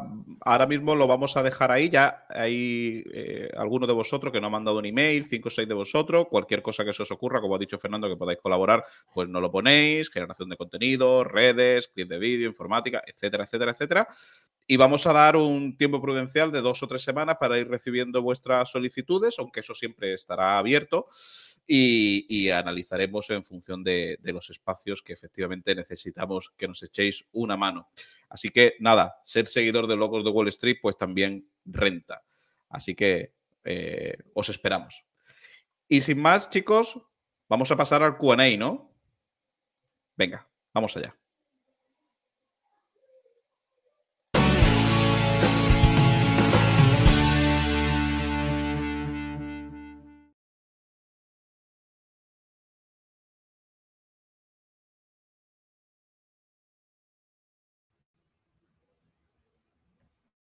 Eh, que vamos a ir leyendo. J decía, buenas a todos, la caída de los precios de los alimentos que parece que ha empezado a en crisis anteriores podría perjudicar a UNFI. Es que estos precios me están poniendo ojitos. Bueno, esa pregunta de J, Edgar, no sé si ha sido contestada porque fue realizada a las 8 y 10. Entonces, entiendo que tras tu análisis ha podido quedar contestada, ¿no? Sí. Ojo, eh, que la empresa no es que esté extremadamente barata, ¿eh? Está a 5,6 veces evito. Lo que pasa es que es una empresa súper estable, súper, súper, súper estable, que si la conoces bien y tal, eh, con la estrategia de opciones que algunos usamos, le puedes sacar. Eh, decía, decía un seguidor, Oscar, que, le sacamos a, un fee eh, provecho como si fuera una piñata, ¿no? que cada vez que sube, baja, entramos, salimos, entramos, salimos, entramos, salimos y le sacamos provecho. Tú miras el gráfico de un fee que parece que esté plana o, y, parece que aquí no se ha ganado dinero. Y yo, de verdad, esta es, creo que es la quinta vez que entro en un FI. La quinta. Después de haber vendido todo eh, varias veces. Les, sacamos una rentabilidad con las opciones terrible, terrible. Yo esta vez he entrado con acciones, no con opciones. No hay quinto malo. Eh, ¿Tiene la quiebra de SBV algo que ver con la debacle de FTX? Nos pregunta FJE. Y de muchos eh, stablecoins, muchos, porque tenían ahí sus depósitos. David Martínez pregunta que si no parece que eh, UNFI ha sido exageradamente castigada por los resultados. Yo creo que está muy barata ahora mismo para doblar cotización en medio plazo. Bueno, pues ya lo ha dicho Edgar. Más que medio plazo largo. Tres años, de tres, de tres años para arriba para doblar. Si no hacen el estúpido, sí que estaría para hacer eso. Pero mm. más largo plazo que medio. Muy interesante esta de Daniel Ver, que yo no sabía. Eh, ¿Qué le pasa a Bitcoin? ¿Se viene rebote en bolsas o la vez refugio? Visto que hoy está subiendo este fin de semana, yo me, mm, em, puedo creer que a lo mejor haya empresas fintech que estén sacando los fondos de bancos y los estén convirtiendo a Bitcoin. No sé, me estoy tirando un triple, pero podría ser. ¿eh? lo estáis viendo demasiado cerca. Lo que ha pasado este fin de semana ha subido mil dólares o algo así. ¿Cuánto, ha subido? Nada, ¿no? Pero, pero que está en el, está en el prácticamente en el mismo nivel que el viernes. Que, joder, vale. Pero mirad Bitcoin en gráficos mensuales, anda, es que de verdad. Eh, ponerte en el, en el gráfico horario, que es lo que ha subido en las últimas tres horas de hoy, ¿sabes? no sé, me parece un poco. Un 4% para un activo con la desviación típica que tiene Bitcoin es no subir, es estar plano. Claro, relax, mirad gráficos mensuales y tal, porque es que la volatilidad que tiene Bitcoin, si intentas explicar cada giro, te vas a volver loco. Hay aquí también nos decía David eh, Rupert que hay muy pocos likes. Te lo agradezco, David. Del Olmo también decía que, que, Edgar le recuerda más a Margin Call lo que ha pasado con SVB que a, que a The Big Short. Sí, sí, sí. Sí, sí. Como película, sí. Como película es, es Marching Call. Yasmin VR dice: ¿Qué papel tendrán las CBDC en torno a lo que está pasando con los bancos? Las CBDC son las, las monedas oficiales de los estados, criptomonedas, que quieren lanzar los estados oficiales suyas. Yo ahí tengo un comentario con las CBDCs. Em, eh, un montón de comentarios de gente que no está ligada a Bitcoin, ni es de mi círculo, ni nada, diciendo oh, que, le dan terror, que eliminar el efectivo, etcétera, etcétera. Uf, yo en cuanto me diga Che o Edgar alguna forma de ponerme corto en las CBDCs, me voy a meter según el primero. El primero me voy a poner corto, porque es que no creo que sea un tema de CBDC contra Bitcoin, es que, es que la propia CBDC en sí está, eh, eh, o sea, el propio concepto es tan terrible y tan evidentemente terrible que, mm, yo, vamos, voy de cabeza a eso. Y no tiene mucho que ver con... Lo más importante es que elimina el mecanismo de transmisión de los bancos centrales.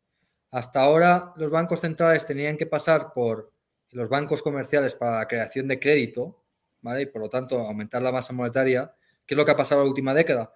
Mucho aumento de la masa monetaria que no se ha traducido, que no se tradujo en inflación porque el mecanismo de transmisión pasa por los bancos comerciales. Con esto se elimina. Se elimina. Y pasaríamos todos a tener un balance, no en nuestro banco, sino en el Banco Central. Es, es perverso, es perverso, es perverso. Ahí es para ponerse en corto, no de las CBDC, sino para ponerse en corto de la moneda en general que implemente este sistema. pero, pero sin olvidar. O ponerse largo en oro. Pero sin olvidar que tienen en la sartén por el mango. ¿eh? Siguen, siendo ellos los que van a decidir. Y es más, van a decidir más todavía. Con lo cual.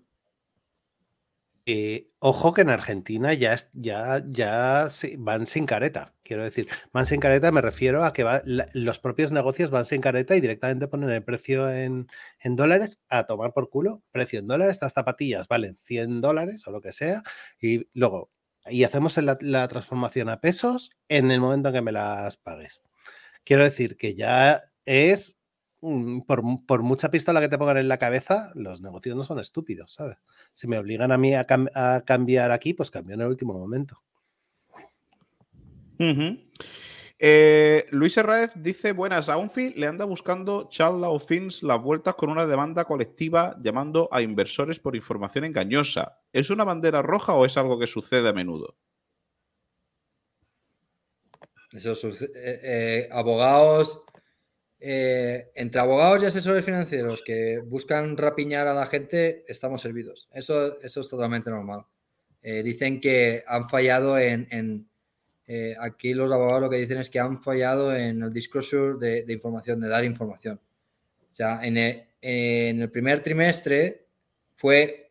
El primer trimestre del año fue acorde a lo que se esperaban. El segundo trimestre ha empeorado y cuando han empeorado es cuando han hecho la rectificación del guidance.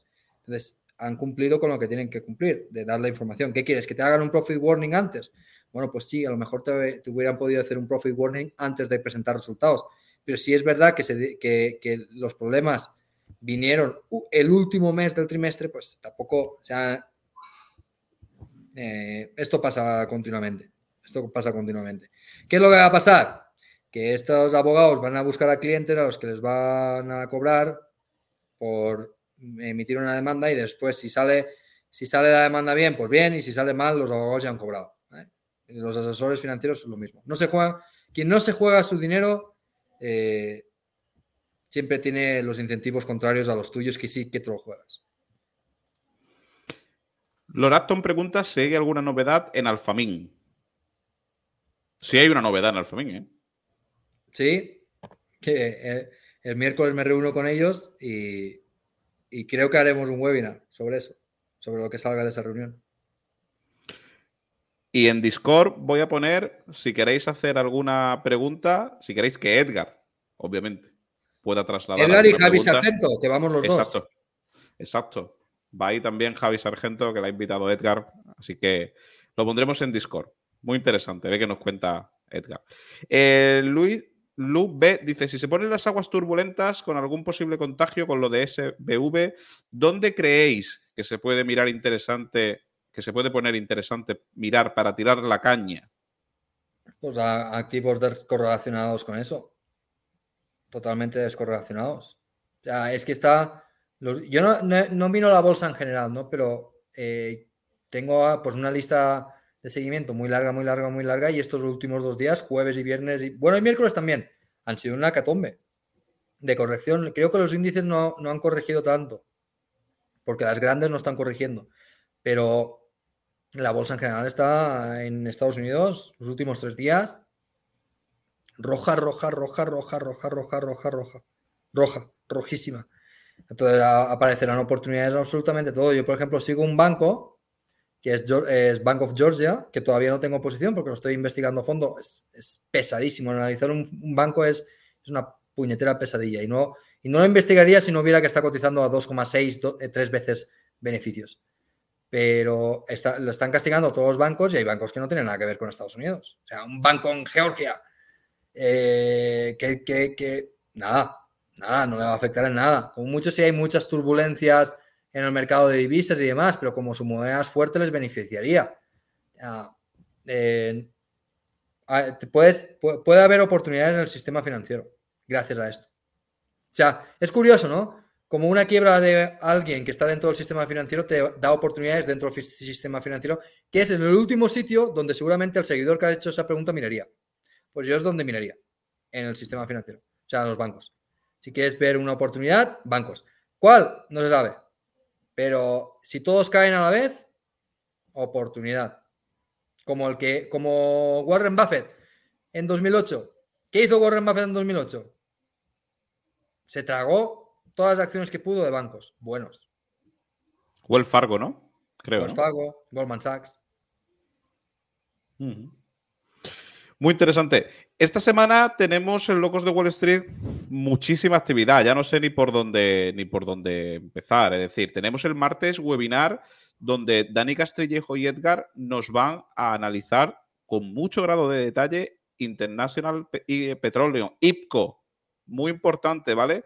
Martes a las ocho y media. Eh, tenéis el enlace en Discord, lo pondremos en redes sociales, registraros. Si tenéis problema para que llegue el correo, escribidnos por Discord o inscribidnos a soporte. Eh, va a ser un programa muy chulo. Tengo una sorpresita que no saben ni mis compañeros, pero esta semana viene al canal Juan Sainz a hablarnos de una empresa española, pequeña y que gusta mucho. ¿Cuál es? Edgar, a ti te gusta mucho. Clínica Baviera. Clínica Baviera. Clínica Baviera. Esta semana tendremos a Juan analizando Clínica Baviera. Así que ya sabéis, también tenemos eh, el, inicio de este, de este estreno que vamos a hacer del curso, del mini curso gratuito de opciones. Y así que seguidnos, darle like y que tengáis todos muy buena semana. Un fuerte abrazo. Chao.